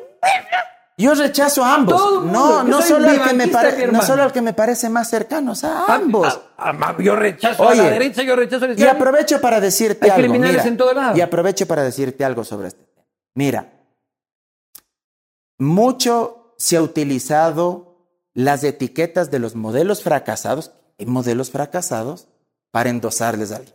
Pero acabas de hablar de JP Morgan, Pero- de Lehman Brothers. Y, y lo para que quiero decirte, a todo el sistema no, no, financiero no, lo mundial. que quiero decirte Me encanta cómo te sirve a veces No, y a no, veces ya no. Lo que quiero decirte es que hay que analizar cada caso. ¿Sí? Cada caso. Por eso siempre digo, no todo es blanco o negro. A mis alumnos siempre les digo, hay matices, hay líneas de grises. Hay un capitalismo europeo anclado en la socialdemocracia, el nórdico que tú conoces. Que no estoy diciendo que acá lo vayamos a poder aplicar. Hay muchas diferencias culturales. eso. De- desde, incluso desde el propio protestantismo, en fin, y lo que aprendieron, incluso la lectura, fue uno de los elementos sustanciales para ellos, para que sean sociedades cultas, que sean lo que otros países lamentablemente no hemos podido ser. Pero, Siguiente pregunta. digamos, hay que matizar. Siguiente matizar. pregunta. Tenemos Mauro. ¿Piensas que Jorge ya, pero- Ya te respondí. Siguiente. ¿Cómo el periodismo puede ser imparcial si depende de la pauta para crecer como medio de comunicación? A ver, yo creo que en el periodismo no existe la objetividad pura. No, creo no que en eso hemos de coincidir. Tú tienes tu corazoncito, yo tengo el mío, el Edu tiene el suyo. Ah. Todos tenemos nuestro corazón. ¿sí? Yo Liga, creo que Liga Olmedo. la objetividad pura no existe. Pero creo que al menos uno debe... ¿En serio, Olmedo? ¿Es en serio? Sí, jugó en el Olmedo. Claro, como Hasta los periodistas sub-20. deportivos, a los periodistas deportivos no les gusta decir que son hinchas de algún equipo. No, bro. no él lo ha dicho, y en. Twitter y en todo. Es, es el Pocho Hard del Olmedo. Sí, o sea, este creo que está bien. O el Camilo Taufik también es así, liguista, Es pero hincha, fuerte, Yo le sigo a él ahí, mira que tiene una ideología igual distinta a la mía. Yo le sigo mucho a él. A También ver. alumno mío fue. Sí, de Claro, verdad. Era de la U. Ya. Antes salió más a la izquierda. Pero si ves cómo mis alumnos, mis alumnos han progresado en la vida. pues. No, no, absolutamente. No, no te estoy jodiendo en esa parte. Es una broma en buen plan. Eh, a ver, yo creo que, a ver, no hay el periodismo impoluto en términos ideológicos. Todos hablamos desde algún lugar. Yo, por ejemplo, no creo en eso, ¿no? Cuando les presentan a algunos el analista tal, que nos va a hablar desde tal eh, punto neutro, poco más caído del cielo, lleno de arcángeles y las vírgenes de alrededor, o sea, y el Valcala en la mitología nórdica, o sea, no, no, no. Todos hablamos desde algún lugar. Lo malo está cuando uno habla desde algún lugar sin fundamento. Si uno va a hablar desde algún lugar, tiene que tener la profunda responsabilidad de defender lo que afirma, de argumentar. Y uno puede, y uno puede equivocarse en eso incluso. Claro, Lo malo está en torcer la realidad para beneficiar tu pensamiento. Porque decir algo que no tuviste totalmente este, los sustentos te puede pasar muchas veces. ¿Me explico? Que te faltó un documento, que ni sé qué, o te puedes equivocar de buena fe muchísimas veces. Yo me equivoco profundamente este, todo el tiempo. ¿Ya? El problema es cuando tú encuentras un dato y lo tuerces para beneficiar tu línea editorial. Tú sabes que hay dos tipos de periodismo, el periodismo de investigación y el periodismo de información y el tres y el periodismo de opinión. El periodismo de información. Y También diste- hay el interpretativo. y- bueno, y tú diste clases de fundamentos del periodismo. En el, en el periodismo de información tú tienes que basarte principalmente en hechos. Y aunque te bases en hechos, y le ato con lo que me preguntaban en Twitter, tú partes de interpretaciones. Porque los tres que estamos aquí podemos salir acá afuera. Podemos ver el cielo. Claro. Y tú puedes ver el cielo y las nubes de una forma totalmente distintas de las que las ve él y de las que la veo yo. No, Porque las vienes- interpretaciones y además son muy vienes de un subjetivas. contexto- De un contexto distinto al otro. O sea, Exacto. ¿qué tal que a mí me chocó un bus hace tres días y me toca ir a cubrir el accidente de un bus dos días después? Estás condicionado por ese decir, hecho. "Vocero, hijo de puta. Claro, por o sea, humano. todo te condiciona desde niño. El contexto social, económico en el que creciste, en el que viviste, Pero si viviste en la extrema pobreza. Pero la pregunta era directamente el tema Entonces, de la pauta. Ahora, sobre Te la pauta, pauta. Ahora, ratifico lo que te dije antes, al inicio, me parece, de la entrevista. ¿no? A mí me parece valioso que ustedes, por ejemplo, publiciten. De cuáles son- vivimos. Claro, o sea, es que eso es fundamental. Eso no hacen todos. Yo No. reconozco eso. No compartiré un montón de cosas con usted. Pero yo valoro eso. Aceite rica, palma. siempre conversamos de el esto. mejor ¿sabes? aceite del país. Es que es importante que la gente sepa quiénes les patrocinan, quiénes les financian, quiénes les pagan, en pocas palabras. Y no estoy satanizando eso, está bien porque es, un, es una empresa de un- comunicación, es un es un, trabajo. emprendimiento. Tú tienes un equipo de trabajadores a tu Que alrededor. desayunan, almuerzan y meriendan. Por supuesto, y sin ese equipo de trabajadores la posta no sería posible, no solo por, digamos, tu liderazgo, tu creatividad, tu carisma, tus errores también, pero ese equipo de trabajo que está alrededor tuyo son los que te permiten, digamos, que esto salga adelante. Larga vida la pauta, dice el doctor Andino. Siguiente pregunta. Transparente, ¿no? Transparente. ¿El CPCCCCC o la alcaldía de Riobamba? Por el momento, ninguna de las dos opciones. Yo sabía que estaba usted interesado, doctor, en el Consejo de Participación No, Ciudadana. no, no, no, ese sí es un mal Esa, esa huevada también se va a elegir el próximo año. Claro, y la gente ni sabe eso, ¿ah? No, no, no, te digo así con sinceridad, no me interesa, creo que es un organismo bastante desgastado.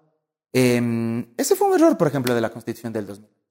Yo lo reconozco y lo he dicho. Trabajé ahí, no tengo por qué mentir.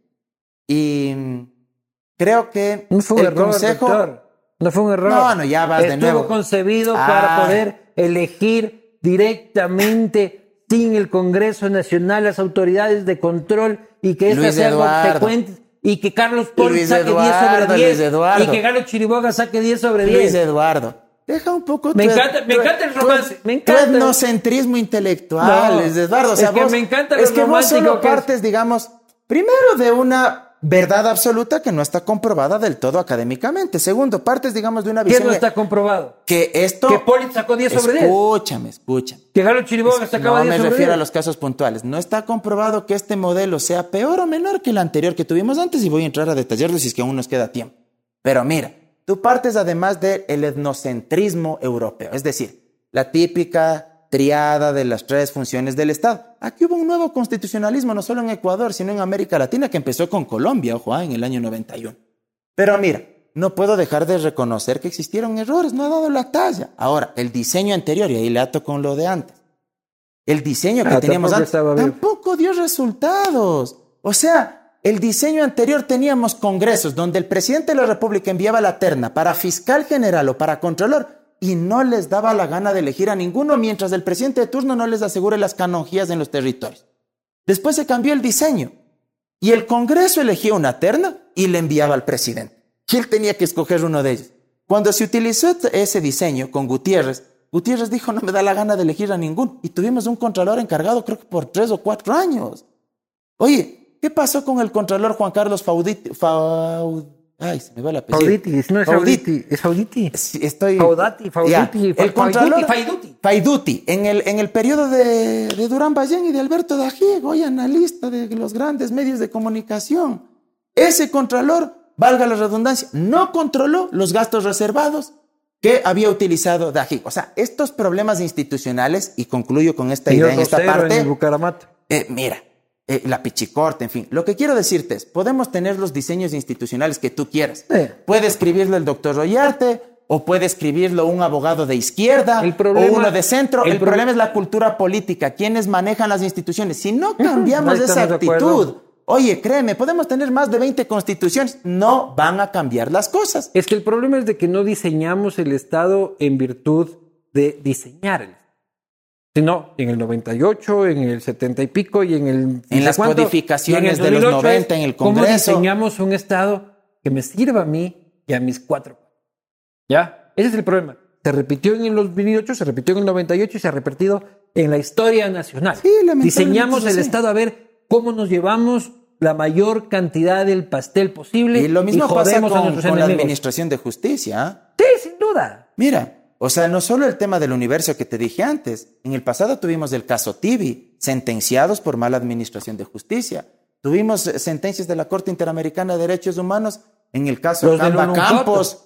Eh, ese todavía no está en la Corte Interamericana, pero sí hubo excesos, ¿ah? Realmente. El caso este de Quintana Cuello ante la Corte Interamericana en la época del coronel Gutiérrez, convoca una sesión extraordinaria, se baja de un plumazo con una mayoría parlamentaria ahí por el MPD, el PRE y, y el Partido Socialista también, ¿ah? Y, y se bajan a la, a la Corte Suprema de Justicia, encanta Corte porque- Nacional. Porque, porque todos eran amigos suyos, el MPD, el Partido Socialista. Era 35-17 como llegó el poder No, de nuestro sí, país. es verdad, eso y el es verdad, MPD sí. le sirvió al principio para llamar a la constituyente. Bueno, los ir a social romper los cristianos vidrios. nunca fueron amigos, ¿no? Pero y en los 80 y, la, y las tanquetas de la policía, los trucutru alrededor de la Corte Suprema de Justicia, enviadas Sin por. Febres Cordero. Después lo que se hablaba, el Febres Borgismo, que yo tengo muchos amigos en la izquierda democrática y respeto mucho. Al doctor Borja, por ejemplo, le respeto mucho. Creo que con sus equivocaciones y aciertos es un, es un gran líder a nivel histórico. Sí, pero de la política, y especialmente habiendo ocupado ese cargo, uno no se puede. Yo ¿Tú crees que él debió seguir? eh? No puede decir, ¿saben qué? Fui presidente de la República, hasta luego, eh, ahí mates. O sea, me parece que si es que ya asumes ese cargo, asumes una responsabilidad de por vida. Para opinar, para participar. Si es que eres un buen presidente, este, honesto y de buena fe, tienes que quedarte hablando. Pues. Representaste una etapa histórica de tu país y la gente confió en ti. No puedes decir, me voy a dormir, a bajar, voy a bajar la persiana y hasta luego. Pero bueno, allá el doctor Borja. Señoras y señores, este ha sido el castigo divino con Mauro Andino. El casi lanzamiento a su alcaldía de este. Riobamba por No, vas a, movi- no vas a dejar posicionado eso, ¿ah? Y por el movimiento uno, ya, hasta elegimos el movimiento, No, no, doctor. no. Eso es una Centro apreciación tuya. No, no, no, yo estoy tranquilito acá en Quito, con mi hermanito, con mi padre, tranquilos, felices de la vida, esperando que se reanude el campeonato ecuatoriano de fútbol, ir a verle a la liguita ya, sin este COVID, sin este Omicron. Y por supuesto que la selección ya termine de sacramentar esa clasificación. Eso va a pasar. Y te lanzo nuevamente el desafío. Vamos a ver un partido de la liga juntos. De una. Yo pensé, Demos un yo- buen yo pensé mensaje. que me iba a invitar a Qatar, hijo. No, no, no, no. Yo, yo soy, yo soy un humilde, yo soy un humilde docente universitario nada más. Usted tiene una empresa de comunicación grande, Sí, así pues que no me alcanza yo a, la. Casa Blanca le puedo invitar. Ya. Y a las papas de la María usted pone al final. De una. Por favor. Pero, señores y señores, hemos demostrado en este caso, este, eso es lo bueno, de que a pesar de profundas diferencias eh, que pueden existir entre actores de la opinión pública, hay cómo conversar, sin putearse, sin estigmatizarse, sin insultarse, sin lanzarse huevadas, este, y por más de que hayan diferencias, tratar de construir algo en las diferencias. Él no va a cambiar su opinión por lo que haya dicho yo, ni yo por lo que haya dicho él. Pero ustedes que están viendo en YouTube esto han tomado lo mejor de él, quizás lo menos peor de mí, para que construyan ustedes su propio criterio. Nos vemos la próxima. Gracias, Luis Eduardo.